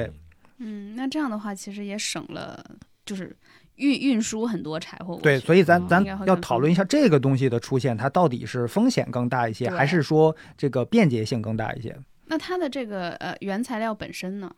是是是什一么？一种颗粒燃料，嗯就是也是取暖用的这种燃料，有有大型的，然后有很小的这种小颗粒的。嗯，而目且前目前有有有很多人尝试过吗？或者有没有一些风险？我看卖的挺好的，嗯它这个燃料其实我觉得是一种呃挺挺不错的一种燃料，燃料应该问题对不大。它其实还有一定的环保都是这人样的问，题。对， 它环类环保似的问题类。似于木浆，再加上是什么压东缩西压缩出来啊？我觉得它比木柴要环保一些，啊嗯嗯因为但它会不会没有木柴的那种感觉和氛围？对氛对围肯定是照嗯木柴差点儿，但是其实它那个燃烧也是比较就是夸张的，它是另外一种感觉嗯。然后呢，但是它的风险，因为我也我自己也使用过相关的，那我使用的可能不是国内这一款，我使用是另外一款，呃，炉子。其实我觉得这个炉子，嗯，它它跟咱们传统的柴炉呢，就它的区别在于它的这个结构，呃，整个的炉子的结构呢，在燃烧的时候呢，会让那个火力很猛，所以很好看。嗯，其其实就是另外一种感觉，嗯，但是它的这个蓄料的这个问题呢，就是也会产生一个隐患，就是我们在睡觉的时候，就是一直开着它，或者在嗯没有人看管。就我刚才说了，有明火的时候，其实应该有人去看着火的。对，因为很多人买这个东西，就是因为第一价格也不贵，嗯对然后第二呢，就是你觉得靠它可以整个晚上，比如说有八个小时至少啊，它是可以持续的给你的帐篷供暖的。但是呢，与此同时有一个矛盾点，与此同时就是厂家其实官方是说，呃，不建议在没有人看管的时候嗯让它那么烧着，嗯就是它也是为了免责嘛。但其实很多人根本不会去看那个 商品上标注的一些东西，包括对说没明错书啊，所以或者就是一些警告。它这个安全警告和它的卖点本身是冲突的。嗯，对我前两天看到一个小红书上有一个人去分享了他的一次事故，嗯就是北京的，他就是用了这种呃可以就是自动加料这种炉子，就是颗粒燃燃料炉，他的他那个状况是炉炉子的那个送料口被堵上了，嗯堵上以后呢，导致嗯、因为它这款炉子我具体的里面的结构我没有拆开看过，但是据说就是这个东西堵住以后，它会燃烧不畅，然后产产生一些有害的气体，气比如说体一氧化碳，然后它就导致他们家有这种一氧化碳中毒的症状啊。当然，所幸没有人没有出出大事啊，就是但是已经就是它是白天还是夜里？呃，好像是就应该是夜里，嗯嗯、但是他他应该是就是嗯发现及时。呃，后来我看他们这个事儿还有一个就后续嘛，后续后来厂家去，呃，也也也出站出来了，然后去帮他们分析以后，发现他们买的那个颗粒燃料的比较大，啊，它那个就是往下漏的那个孔呢，挤在一起呃了比较嗯小，啊，就跟咱们那个宠物的那个自动喂食机一样嗯啊，嗯你嗯必须得买那个规格的这个狗粮，明白嗯嗯对，所以就是导致这个问题。那其实这只是一种情况，然后呢，我后来也跟其他人聊，其实它这个炉子被被卡料的这种情况，其实也也很难避免。就是你就算买了，就是一样一样规格的这个燃料，它也有一定卡料的这种风险。对啊，所以就是你在睡着了以后，你是无法去对这些东西做出一个嗯有效判的断操作的嗯嗯。对对，对，它就是一个很大的风险点。嗯，所以一氧化碳中毒是安安静静的走的，走的很安详。 真真的就是，如果你这个人是被冻死的，你可能在冻死之前你，你是还能挣扎一下，对你还可以选择，哥们儿就撤了啊，开车就走了，对是是吧？你可以自己选择一下，对是吧对，但是这种一氧化碳中毒，它是你你等你意识到的时候，你可能就已经意识不到了。你因为自己动弹不得了 嘛。对对是吧对对身体无法正常支配了嘛，对，啊嗯所以就是，嗯，这个炉子的冬天点炉子的风险点就是在这儿，就是没人的时候呢，尽量不要去使用有明火的，包括我觉得也包括没有取暖器是嗯啊、然后呢，第二个呢就是通风，啊、就是让它的帐篷里的浓度、一氧化碳、有害气体的浓度，还有氧气水平保持在一个正常值对，啊。呃，我觉得这是两个特别重要的原则。第一个呢，就是火不离人。刚刚我们讲那个呃这款新的炉子的时候，就有些人可能会错误的认为我们在攻击这款炉子。那我觉得它肯定是有它的存在的意义的嘛，有它非常便捷的地方的。但是呢，这个东西你使用它，你要非常清楚它的安全守则，就是你睡觉前确保它熄灭了，嗯然后你再去睡觉，不要用它来解决你睡眠之后的帐篷取暖的问题。睡眠之后就是最安全、最靠谱的，就是靠睡袋，就是靠你的嗯睡眠系统来保证温度。这个原则大家牢牢记住就行了。然后另外一个呢，就是这个刚刚说说哪儿来着？通风，对通风的问题，嗯就是无论你是帐篷里面有取暖设备还是没有取暖设备，原则上都应该保证帐篷的通风。对对，嗯，就是呃，以前我们在徒步的时候，其实就一直在聊关于通风的问题，也是分分成几几种不同的这种论调吧。有人说，哎，帐篷应该就是保温啊，哎，还有人说要保持通风。但是我个人使用经验上来觉讲来说，我比较就是倾向于去通风，嗯就不点炉子通风是为了让你的帐篷里的潮湿气降低。对，啊、带走你空气当中的湿气，因为嗯那个空气湿其实也是可以把温度给你降下来。哎，这个原理是不是南方人应该更明白一些？就是嗯冬天的时候窗户都是开着的，就 我我我们家是这样对吧的，就是我春夏秋冬吧，很小的时候父母就会提醒嗯说，睡觉你要给窗户要开一小扇，嗯嗯你要得保证那个空气的对流。对啊。嗯，因为冬之前我也不太能理解，冬天是太冷了。但是呢，一个是你呃，先不说那个通风和这个温度的问题，如果不通风的话，比较容易头痛，这是一个很很没简错单的。你嗯第二天缺起氧来缺氧，嗯不太舒服。嗯嗯，对，所以就是很多很多朋友在购买帐篷的时候，一定要买带雪裙的。其实我觉得带雪裙，血群是个什容么易东西？嗯雪裙是你帐篷底下接着地面的那一块儿布，啊就一般的，比如说帐篷，大家会觉得，呃，我们常见的是带底的嘛，嗯就是走进去帐篷连，就是你看不见地面呃、。对对对。嗯然后还有一种呢是能看见地面，但是、是呢，那个帐篷的墙面就就到地面那儿就结束了。嗯、然后那种带雪裙的呢，是有一面是几乎铺在地面上，有那么一小层，啊就它对会让你更防风一些。那它叫嗯雪裙是为防雪嘛？嗯对，实际上它的主要目的就是为了防雪，并不是为了防风。嗯其实帐篷在下面留一定的空隙让风进来，因为对流啊，嗯对流它是要形成一个这样的循环才叫对流嗯。如果你只有往出透气的透气窗，下面没有新的空气进来，它其实形不成对流。所以对露营也讲究南北通透是你吧？看那个对那个一定要 Ten TP 那个那个雪裙，儿，其实设计的很科学，就它底下的那个地钉的那部分，它是靠一个绑扎带来固定嗯的，但那个绑扎带可以通过调节长度来去确保你是要雪裙儿还是不要雪裙儿。对，嗯，对对，所以就是很多人他认为这个雪裙可以让就是更能遮风，嗯风从下面进不来。对嗯，实际上风一般情况下它也不是很贴着地就嗯进来的，嗯，而且我觉得有有有点风还挺好的进来， 对对流了，对，可以对流嘛嗯，可以增加对流，尤其点炉子。嗯对，那而露营且就就买房差不多嘛，而那且南北当通如透，果不要是有那暗间儿啊，个嗯 对吧？你 说是不是？对，不要有暗暗暗间儿不太好啊，嗯不通风。对你像如果要是那个风能大到，就是你有雪裙，有雪裙，然后那个风都还能吹到帐篷里面，其实这种天气已经不太不适适合合嗯搭帐篷了，还就真是那那时候就该回家了。 对， 就是我我建议就是有雪裙也尽量不要把它封死了。对，嗯还是要给它留空间。那个嗯雪裙，它之所以叫雪裙，是防止就我们在高海拔的露营或者在雪雪雪雪天露营的，防止那个雪进到帐篷里边。嗯，就是对它，有它风雪如果你没有那个雪裙，它就会一直下一直下，雪就会从缝隙里就意见溢进来了。嗯嗯有雪裙以后，你把它压着，然后雪就自然把它压住了，雪就进不来。对嗯刮风也不怕了。对，所以雪裙它是这个作用，但是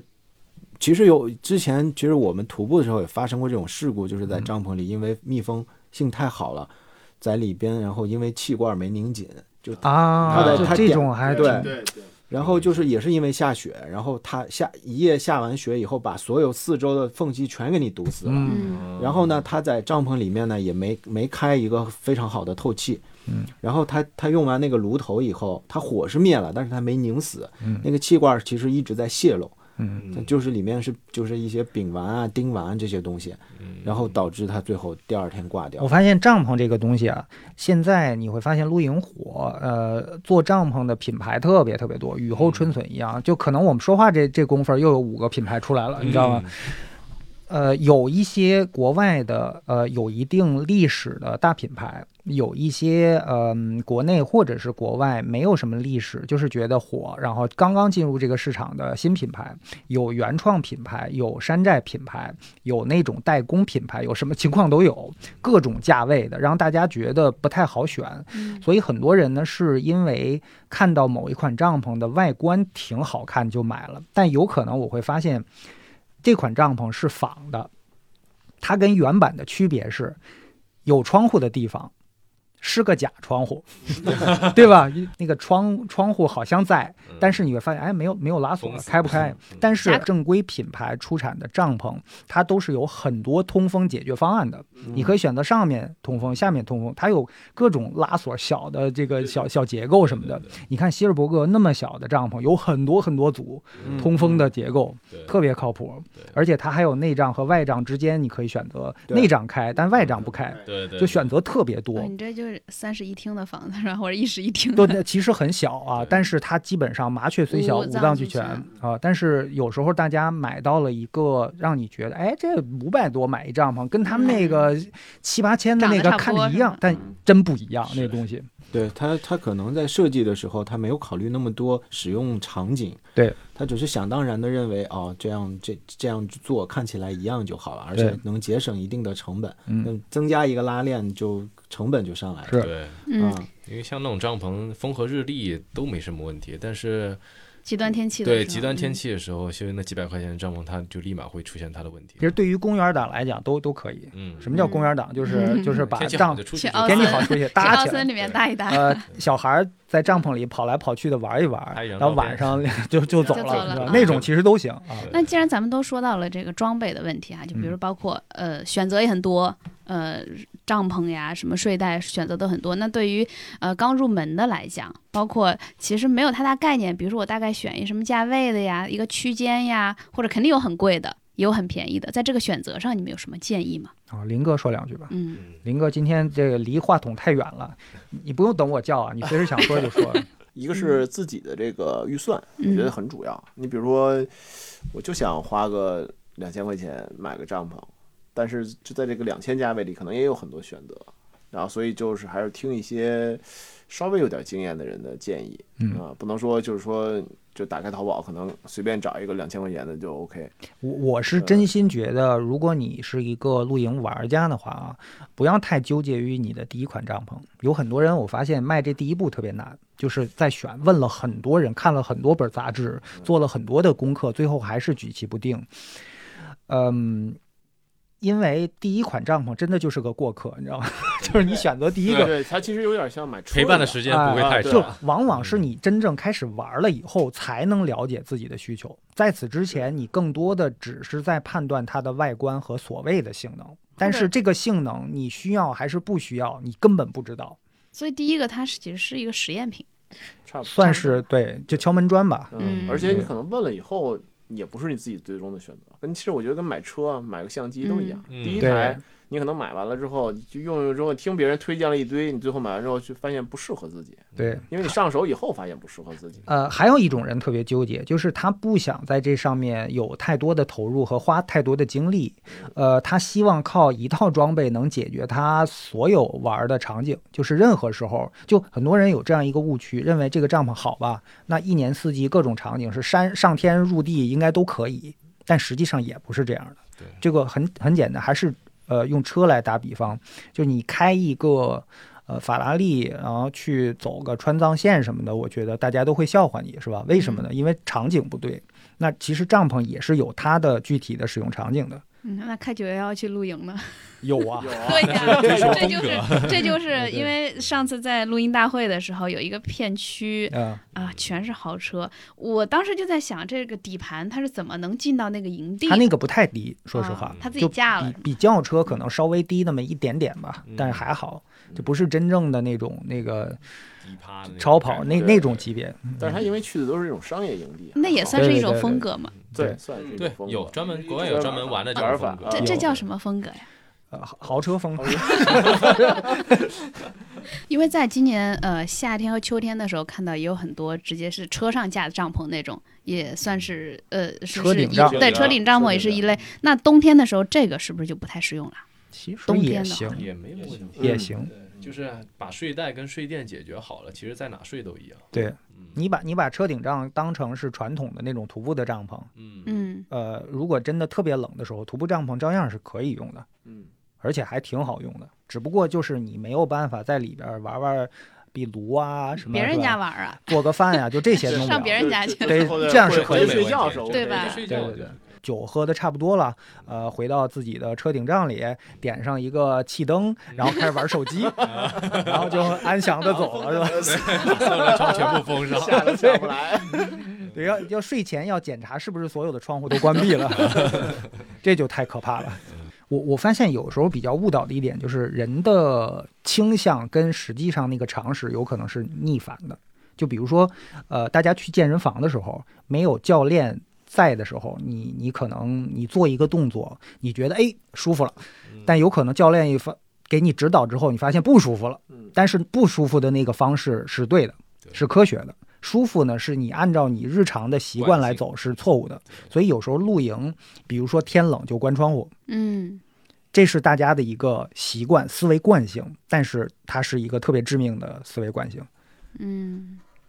其实呃，露露营呃，在我我之前问过小飞一个问题，那呃，像露营冬天的话可以保暖，那夏天太热怎么办？好问题啊！啊对因为你看冬天这些暖呃冷啊可以解决，那夏天特别热好像似乎没有办法嗯去解决。我反正我到目前为止没有解决了，就是有些人他们说带空调什么的，我觉得这个就有点过了。嗯带空调，对，有有带空调的，那它嗯有户外空调，有有那种户外的空调，但 是还有那个各种加水加冰的电扇，嗯 对，对，那那个我确实那个户外空调我是，我我我也试了一下，不是特别有效。其实就有有很多人有一个误区啊，他们认为帐篷是保暖的，啊， 就是一层皮儿嘛，就很有真的有很多人会问这个帐篷保暖性怎么样？因为对甚至对我在就是咱们那个就是露营大会上面见过一个，他他因为他那个帐篷他觉得冷，所以他又买了一个当场买了个新帐篷，然后问这个帐篷能不能暖和一点儿。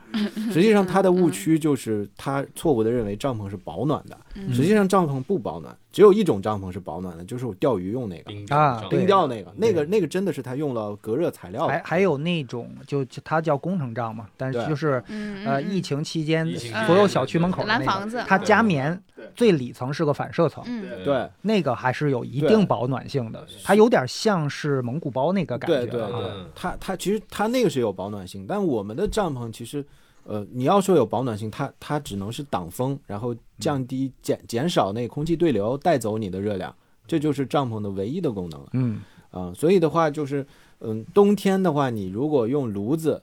去加热帐篷的话，你就得持续烧。其实帐篷里面热是因为就是你的输有热出功率比你的就是热量逃逸的功率要大，冷和热在抗衡，嗯，所以的话，冬天还好一点，夏天的话，你说你点个用个空调，你那个帐篷又不保温，嗯，嗯，你的那个那个冷冷就是你能输出的冷空气功率，你哪能扛得住外面三十几度的太阳？对我我觉得啊夏天呃，如果你想觉得凉快的话，有一个方法就是在帐篷里生个炉子。你在帐篷里待一会儿，然后再出 去。啊嗯，还有一个呢，就是你在外面跑，然后去 帐篷里不要住停，你不能停，你知道吧？一直得 跑。这个你有经验，你曾经在夏天独自一人 露营了七天，对还是十天，哎呀，这个往事不堪回首，那会儿正是最上头的时候。你知 对道，吗那次我我在我我待了两天，后来他们又待了六七天啊，在大岩石我那边。中间还回了一趟家，家洗洗漱了一下，嗯感受如何？感受就整个是过再也 程不像那么玩了。那会儿还是年轻啊，最后是不是有点野人的状态了？真的是就遍地找那种剩下来的食材啊，对，啊！我记着就是到第几天的时候，我当时那个冰箱挺靠谱的，因为我带了整整一箱冰，你知道吗？嗯，最后还剩下呃一个冰水，就是它是只剩下薄薄的一层冰壶了，一一小瓶矿泉水，我翻出来以后如获至宝，因为压在底下没看见，找到这个就你想外边得有三十五度。呃营地里面一个人没有，我只穿了条内裤在里面，蓬头垢面的，就那种感觉，搓着泥儿，然后再到处翻东西。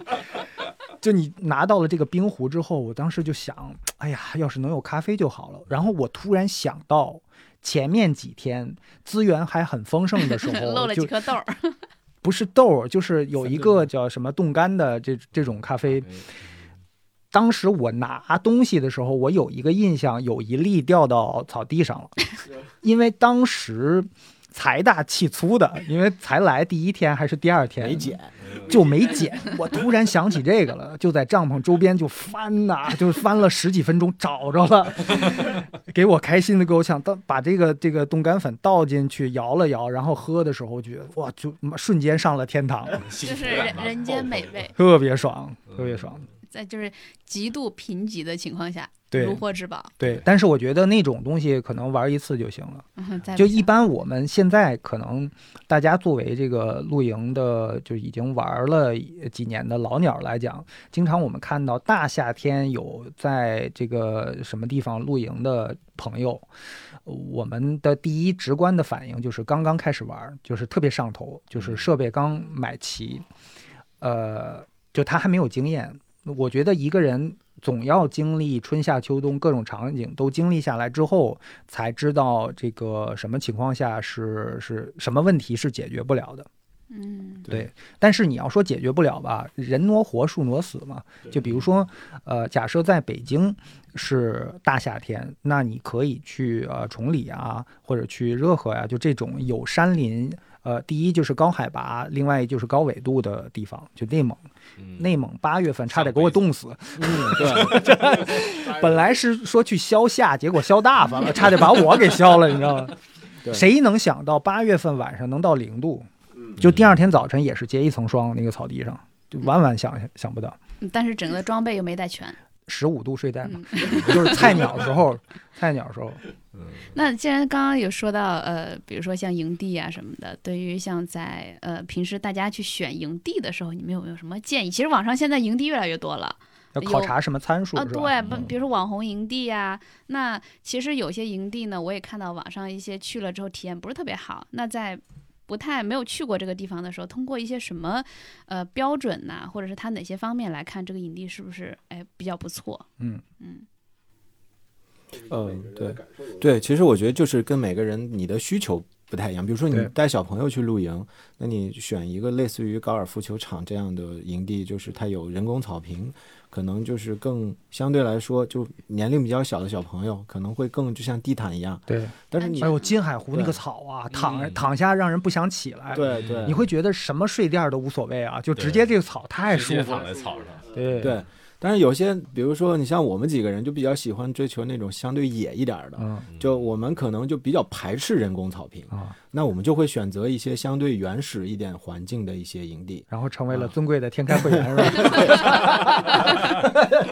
对对，这也是个梗。对， 或者或者说我们像，比如说像夏天的时候，我们也会去到像内蒙啊，或者是就是承德，刚才小飞哥、小飞老师说的嗯热河啊这些地方，然后去去那边去，呃，它又有一种不同的这种高山露营的一种一种体验。林间露营的一种感对觉。对对，嗯嗯现在确实营地很多，很多很多很多嗯，不然太后知道怎么对选择。嗯，我我觉得吧，就是只要是这个营地，它有一个成熟的配套，还有安全方面能保证，嗯，这个啊配套、成熟配套指的是哪些方面比？如说厕所啊，嗯，嗯、就是那个日，本还有一个叫吹引洞。嗯，就是做饭的地方，他给你搭出那种有顶儿的，它可能没有墙，但是有对顶儿的地方，呃，里面有一些简单的起到桌椅作用的东西，它不一嗯定是桌椅啊，但是有可能是它水泥搭出来的东西，孩子，它可能还有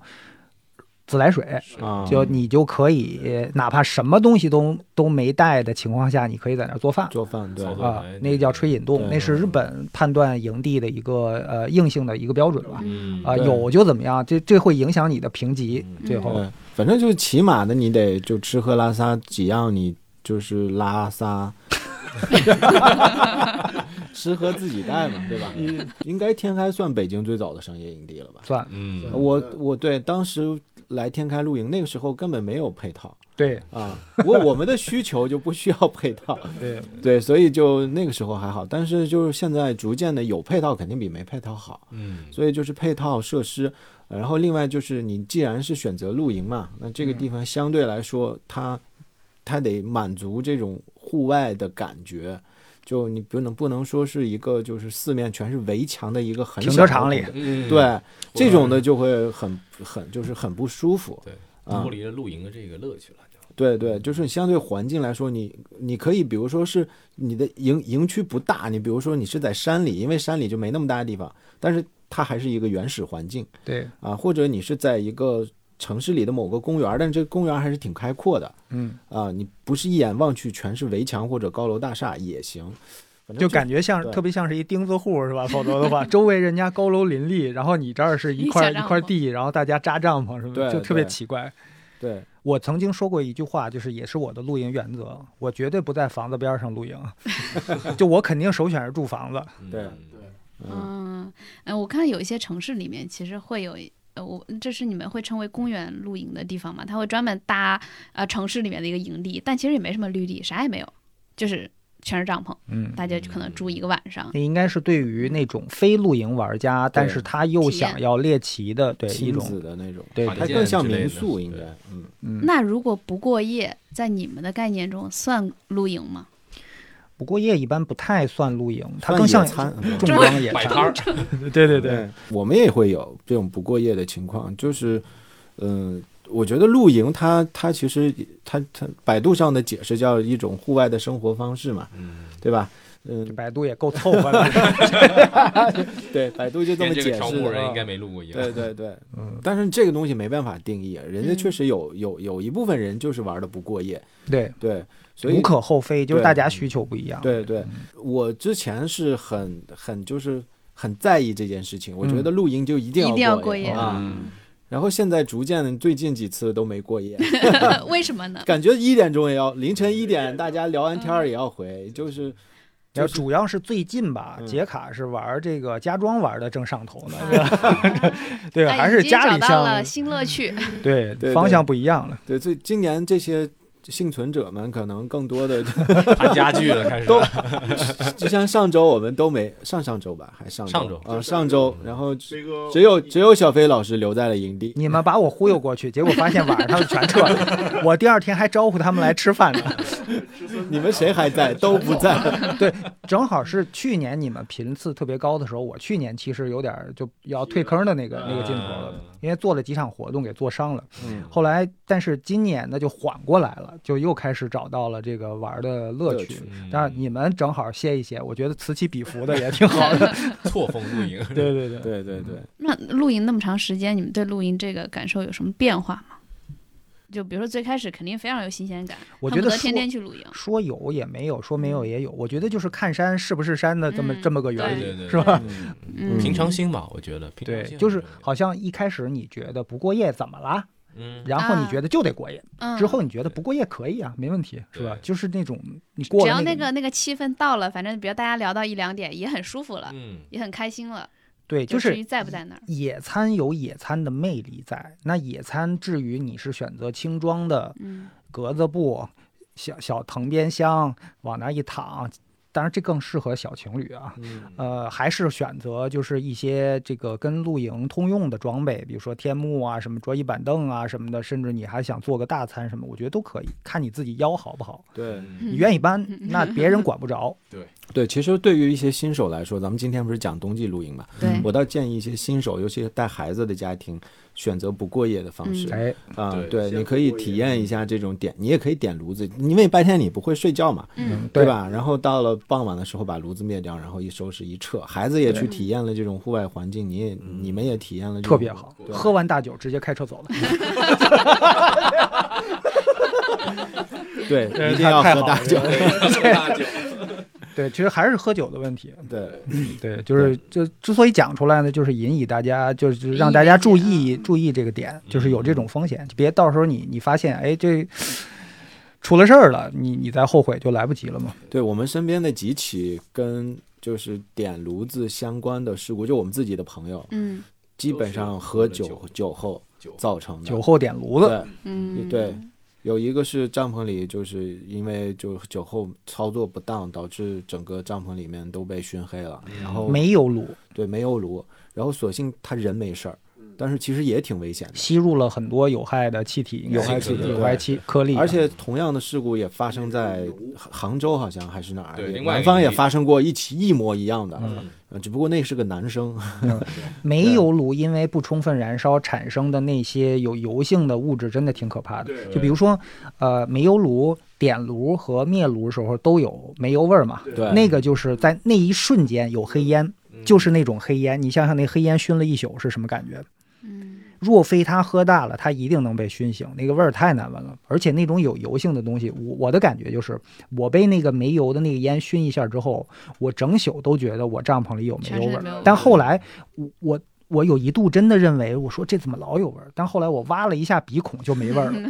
就可见那个东西是吸附的附在里面的。对对，哎，对我发我那天我就是我到冬天，我家里其实就是也有点冷嘛，哦，就是我现在租的那个房子，然后呢我就点煤油取暖器，就是我其实那个我那个取暖器使用频率很高的，就是可能就几天一桶油嘛，家里用你肯定比户外用要费油。嗯，嗯，然后我就发现一个问题，就是我如果用那个自动的，就是那个灭呃火灭灭火的那个装置啊腾一下那个、啊，那个灭火的味道就很大。嗯，对，如果你是拧熄的、拧灭的，自然啊就是嗯那个灭掉的、味道就小。我觉得因为它那个自动灭火那个装置啊，它不是给你日常来操作的，对它是一个安全的紧急使用的，对跳紧急闸使用了，相当于对是，对对，嗯，但是我发现有很多人都喜欢用那个灭火。对啊对，对，所以就其实我当时也就反应过来这个问题。其实嗯我当时我以前也是拧的，后来我发现有人就那样，我也是为省事儿嘛，给我腾一下，哦，而且感觉那样灭的比较干净。哦比较干脆，因为有的时候你拧到最小的时候，其实它里面可能会还会有火，对啊，嗯就是你你得拧拧一会儿让它炖一下，但是那个就很方便，而且对绝对灭掉了，对，但是味儿很 大，感觉这跟电脑出事儿了，然后拔电源是一样的操作。啊，就每天关机的时候拔一下电 拔一下源，电源对，就是对，跟拔电源有点像，啊，嗯，但是它的味儿确实挺大的，对，嗯，但那个操作就是其实还是尽量少操作，因为像我们这几次我们卖出去的一些那个煤油炉，他们都会出现有味儿的嗯那个情况。其实更多就是因为它灯芯没有贴合的太紧，因为像它紧急那个避险那个方式，它是弹下去的嘛，但是。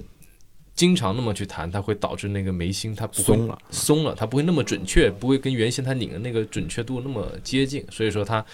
它的准确度没有到的话，它就很容易就产生异味。你看，很多时候都不是产品的问题，就是人的问题，操作不使当操作用，不当呃对操作不当，最后全都赖商家， 对，全嗯都赖产品本身不行。对对对，什么东西这是？嗯，其实我觉得像冬季露营也是一个呃，就圣诞或者节节假日一个比较好的选择，嗯一个好的去处。嗯，不过夜也行。对，那没问题，没问题。但是我觉得，呃，冬季露营很像是冬泳，你最好是从啊夏天就开始玩儿， 呃就是玩了一不要年。就是你看冬泳都讲究，你从夏天开始游，一直不断，中间你每嗯天都去游，就逐渐习惯嘛。呃，嗯你不可能说，哎，听说冬泳很厉害，嘣跳下去，然后就没上 来，我感觉呃走的也不会很慈祥的那个。呃，但是呢，就是露营这事儿也一样，比如说，假设你从呃四五月份开始玩儿，已经不是很冷了，对吧？经过了这一年，你已经积累了足够的经知验，识储备了，就包括睡袋怎么回事儿，衣服应该怎么穿，刮风下雨怎么办，什么之类的，点火怎么点，灭火怎么灭，各种安全常识你积累的差不多了。这个时候冬季你会发现各种问题集中会体现出来，它有一定挑战性。嗯，但所以如果你一上来买了全嗯球啊，买了各种代购的装备，差不多十一月份才凑齐。就特别开心，就我咱终于能干一趟去， 终柴于火能去阿里了。柴火炉也买了， 对对。我觉得这就是有点这个作死之旅的感觉，对这，很容易劝退，其实对，就因为一体上来验这不太好这，门槛太高了。嗯，就体验不好，就容易可能就有就没有下一次了。对，如果是劝退还好吧，就嗯别把命搭上就行对了。对，因为我身边真的是有人会会会去问说，冬天呃，可能他正好 接触露营的时间就卡在了十一月份之后，嗯，但是有可能等不了，说哎呀，要等到明年夏天又要不很去一久，趟吧呃， 对，有很久，要不然就去尝试一下，但有可能刚开始门槛就很很高。觉得有几个小的 tips，大家可以凑凑一凑。就比如说啊，嗯很多人喜欢用长气管，但是长气管冬天不能用，嗯对，因为那个叫什么钉丸了是吧？嗯那啊个冬天特别不好，不容易着，对，嗯，就有可能喷出来的是液体，对 就它没有气化的嗯这个过程。所以长气管就是大家家里面吃火锅最常用的那种卡式炉，一个瘦长的气管，那种东西冬天尽量不要带去露营的时候。然然后另外还有一个，包括是我们呃随身的那种打火机，就是 Soto 啊什么的。，喷气假设你一宿呃离身儿了，就那个东西，早晨你照样打不着，因为太冷了。对我们去年在乌兰布统，所有人的打火机对全部部用不是了这了样。所以在这种情况下嗯，你应该在很冷的时候再随身带一个火柴，嗯，呃，或者镁棒是不是应该也可以 Zippo 是不是也 Zippo 行 Zippo 应该也可以 Zippo 就没有，对对就对，是或者钻木对取因火呀为因为啊、呃煤油好着，另外呢，Zippo 的燃料里面还有助燃剂，所以嗯那个应该是可以的。对，对，大家得考虑气温对于你的这种材料的影响。嗯，其实你们前段时间说那个去露营，我当时就有点蠢蠢欲动，但是就呃感官上就是觉得冬天露营是一件特别有挑战的事情，包括装备啊什么，肯定要比夏天的带的多得多得多，带对一堆东西，对然后又是冬天是不是要带炉子，很多东西很容易让人就劝退了，觉得冬天去露营是一个极具挑战的事情。嗯不过今天这么一说，其实很多时候不是说你东西带的多，而是你换一套，合理的差不多也实啊实就际可以上。，我们我们几个人最近在研究背包露营嗯嘛，冬天的背包露嗯对营。其实我们最近也是在研究怎么去把你看，一这些是彻底要转野餐了呀！把一些核心装备留 下来，对一些没有用的装备给啊它剔除掉，嗯然后就是更对精简，更因精为简其一实点。像我们搬家露营的话，就是都是仗着车大，完了之嗯后就是对想怎么装都可以。但实际上露营它对收纳有一个就是挺细致的一个归类，因为像有时候你我们有时候装了车，但是卸了车再重新装，哎，发现装不上上不去进去，嗯，啊。对，然后包括我那们是你有强迫症，你非要复原。啊，对对对， 他今天跟我在那儿讲说，他那个 TP 怎么能搭的角度都是很直的。正好，哎，我见过有些人，就每次收的时候，那个褶儿必须得跟之前一 样。对那就是 他，就差就差拿熨斗熨哎了。，我跟你讲，那样容易坏，啊是。就是老在同一个地方折住了啊所。以我那就换 了折，这一次的换的熨，对换的月就是嗯嗯。那你们有没有经历过一个从重装或者到轻装，或者是轻装到重装这个过程？因为最开有最开始有我呃跟小飞去露营的时候，就会发现是你们那些朋友们很多都是那个帐篷我都提不起来，嗯特别重。但后那哎来是那慢是慢你 的，太轻了，后来慢慢的，好像大家也都会有一些变化。对。看场景，我觉得，嗯，嗯， 对，是早年判断这个人玩的认真不认真啊，要强不要强，就看带的东西有多少嗯啊，越多好像越越厉专害，业啊然后越重装就越厉害。但是其实重装是有它自己的魅力在的，因为你可以在外面复原出无限接近于家的功能嗯那么一个空间。并且还能有周围呃比较野生的风景，就那种嗯感觉，就有点像欧洲当年狩猎的那帮贵族玩法的对那种很感觉棒啊，很就棒其实很爽。嗯，但是呢，就当你玩过了以后呢，你又想换一个方式证明自己，就是假设我只带很少的东西，我能不能在野生的环境又让自己还挺舒服的？所以那个需要的不是装备，而是更多的是技能和野外知识。嗯，所以很多玩重装玩到一定程度的，就像三位老师傅一样，现在都开始背对包了，更多的技能嗯更野生的环境，呃，更少量的装备更感兴趣，就是精选装备，精选到一个包能带齐的情况下，这个是很有挑战性的。并且在低温下不死，啊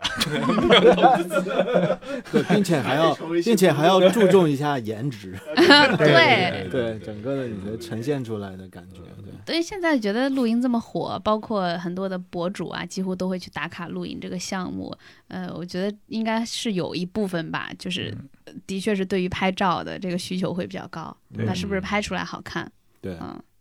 那对于轻装，可能重装之前那些白帐篷看着就很好看，嗯嗯就因为它拍出来的东西就的确是不错。对，嗯为什么大白熊是在整个中国的这个露营二点零时代是走在最前的一批产嗯品，就是因为它跟过去的红蓝小帐篷形成了鲜明的反差，嗯，所以很多人是一上来大白熊之后才开始玩各种其他的东西。嗯，对嗯，就因为在你不知道怎么选的时候，你往往选的是第一感觉就最抢眼的那个那个颜东西值。嘛，对，嗯，对于女孩子露营的话，的确对这个呃会比较看重，对而且今年今年还是去年吧，春帐也很流行，嗯，是。对吧？嗯，呃，然后但以至于现在江湖上大家都有什么样的态度了？嗯你买的是什么品牌的春帐 啊？就是那种，对，春帐变成了一个款 式嗯了，对，它但原本是一个品一哎牌个产品，啊、叫 Spring Bar，我们嗯直译把它叫叫春叫帐呃，春对，帐叫春帐。但是呢，因为那种款式就是房型帐篷嘛，对，呃，复古的房型帐篷，现在因为它市场比较好，也是因为视觉上比较抢眼，各个品牌就包括嗯国内很多厂家都在做，所以就变成了一个款式的代名词。但春帐会不会在防水上不是非常好？因为它是它它，我觉得这个就像南北方建房子一样，嗯南方建房子一般是尖顶的，因为雨水多，它要排水。嗯呃，北方有些房子可能就是平顶的。呃，这啊个你不用担心，嗯、呃，国产的春帐防水都非常好，用的料子都就是正宗的那个听说有点漏水，呃， 只只要别是那种持续说下一天的那种，还行，还春行。帐对就都其能实对还付行对，了就是北京的阵雨，我在阵雨里面搭过，没没什么问题，不会大漏水，但的确，我觉嗯得春帐舒服的一点是它高，空间也啊，大。空得间房很率高高得房率高高高，很嗯舒服，比那个圆顶的也好，或者尖顶的也好，那个对空间感会高很多。对，其实我觉得就是刚才说到这个颜值的，关于就是拍照好看，其实也不一定装备多或者装备嗯大就好看。其实有很多的像呃日本的一些博主，他们玩的那种极简露营嗯，啊、他们也有很多很漂亮的那种小装备、轻装备，一个包就能搞定的，嗯也玩的很好。其实我觉得就是看你的自己怎么去选择一些东西，然后自己的一个审美取向，我觉得都是可以体现出来的。对对嗯，现在可能就跟风跟跟风太严重了。对，就是比如说，哎呀，某某一种帐篷最近比较火，然后大家一窝蜂的去买一样的东西对，啊、然后去复制出来一样的场景，但实际上就是可能就缺乏一些个性的表达嗯，啊。当然有有有很多人去诟病这件事情，说露个营还搞什么就是审美啊、颜值啊，你就出来就就锅碗瓢盆的玩儿就行。你我们出来是感受大自然的，对吧？也有很多人会会这么说，但是反正我们最早，我我喜欢露营啊，我从一九年最早喜欢露营，其实确确实是因为看到小飞老师他们在天开办的那次活动，然后就会觉得这个东西我我也挺喜欢的，因为本来就喜欢摆家家，对吧？自己在家里也挺喜欢摆的，那我出来摆又又喜又又本来也喜欢户外这种活动，所以的话，这个就是一个切入点嘛。对，就是嗯每个人其实有自己的切入点和打开方式，但是呢，露营这个事儿能够把每一个人生活里面喜欢的东西综合起来。就比如说你喜欢摄影，对吧？那露营跟摄影非常近。你喜欢呃做饭，做饭，哇，那那太合适了，嗯对吧？就是就是老跟他们一起玩的有一个大哥，呃，山高老大师，他就喜欢做饭，以至于现在都不露营了。但是呢，存了一大堆这个这个做饭的装备在蒙古包里边儿。每次他出现，就是就感觉就是满人家开堂会啊，就就是哦，这逮大捕师的傅来，等着啪啪啪，嗯菜炒完了，人撤了，你知道吗？ 就就他爽完了，就他的点就是在于在户外做饭，嗯而且就算是同样的爱好，他到户外就会增添新的挑战，那感觉那不一样对你对户对外对做饭，肯定在家里做饭又不太一样。你能想象在户外有完整的上下水系统吗？就那而个且大还师爆能炒，大师对能做到，对自己的研制的，对嗯就是他努力的呃想办法解决问题，就是在现有的条件下，嗯尽量给自己制造更多的可能性，就包括它嗯改装的设备就有好多了。嗯，就不再只是烤串儿，我觉得这种就是特别会玩儿，就有那种呢，就是比较跑的比较偏的，就是什么贵玩什么，对，全套老单是吧？全套 NATO design， 嗯这不知道以为是什 么。得说这么多，我觉得有一个特别重要的点还没谈到，就是因为咱们今天聊冬季露营嘛，嗯一般冬季都会面临地钉被冻住的情况。我曾经最夸张的一次就是我的地钉在在地里边被冻了一冬天，第二年春天杰卡看到了，帮我拔出来了。 其实我早看到了，我总是担心他会把我车胎扎了，本来也没想拔 所，以我每次过去都都给他拔一次。然后后我来说怎么弯的那么厉害呢？后来我在他每个钉上都弄一弄一堆石头标记， 省得我念上去。建成了大地艺 术。对所以这个呃就是刚刚开始玩的朋友都会面临这个特别可怕的事情，就是拔地钉假假设是地钉便宜还好啊，就是如果说你是很好的帐篷、很好的匹配的地钉，你会舍不得，丢一你就会颗跟它也较劲，然后嗯你有可能错过了最佳的收装备的时间，就太阳落山了，哦非常非常冷，而且还非常黑。那有什么好的方法吗？这个我有这一个个小经验，嗯就是关于地钉嘛，就是如果是用那个 TP 的那个螺丝，那个是真是一点辙都没有，嗯那个很 难啊，那个确实很难。对但是就是我换成了类似于嗯、那个 SP 的那个那个钉，它上面有个钩，有个环儿，嗯，然后你在拔的时候呢转一下，嗯，然后就就是松动了旋一下，对，嗯旋一下。嗯，就就立马就噌就拔出来了，嗯所以我觉得就是我你可以换一些地钉，换一些铸铁的，然后就是它不容易弯的，嗯，然后呢，上面带一个环儿，它尽量是一个就是直的，上面没有花纹那种，就螺纹的那种嗯啊。螺纹比较适合夏天，对就土非常松动的时候。对对对，，E 也不要选择微微钉，就是那种就是，E ，B DAC 的那种，是方钉，或者三角的那个钉，嗯，啊尽量选择就是直上直下的，圆钉，对圆钉，嗯然后上面有环儿能拧一下的那种，嗯。嗯，它会更好往出拔。对嗯，嗯或者实在不行就稍微浇点热水，浇完是吧？马上结冰。没有？浇完之后就明显是能够能松动一对点。嗯能松动一点，但是就趁它没结之前赶紧就拔出来。对太那就玩的比较。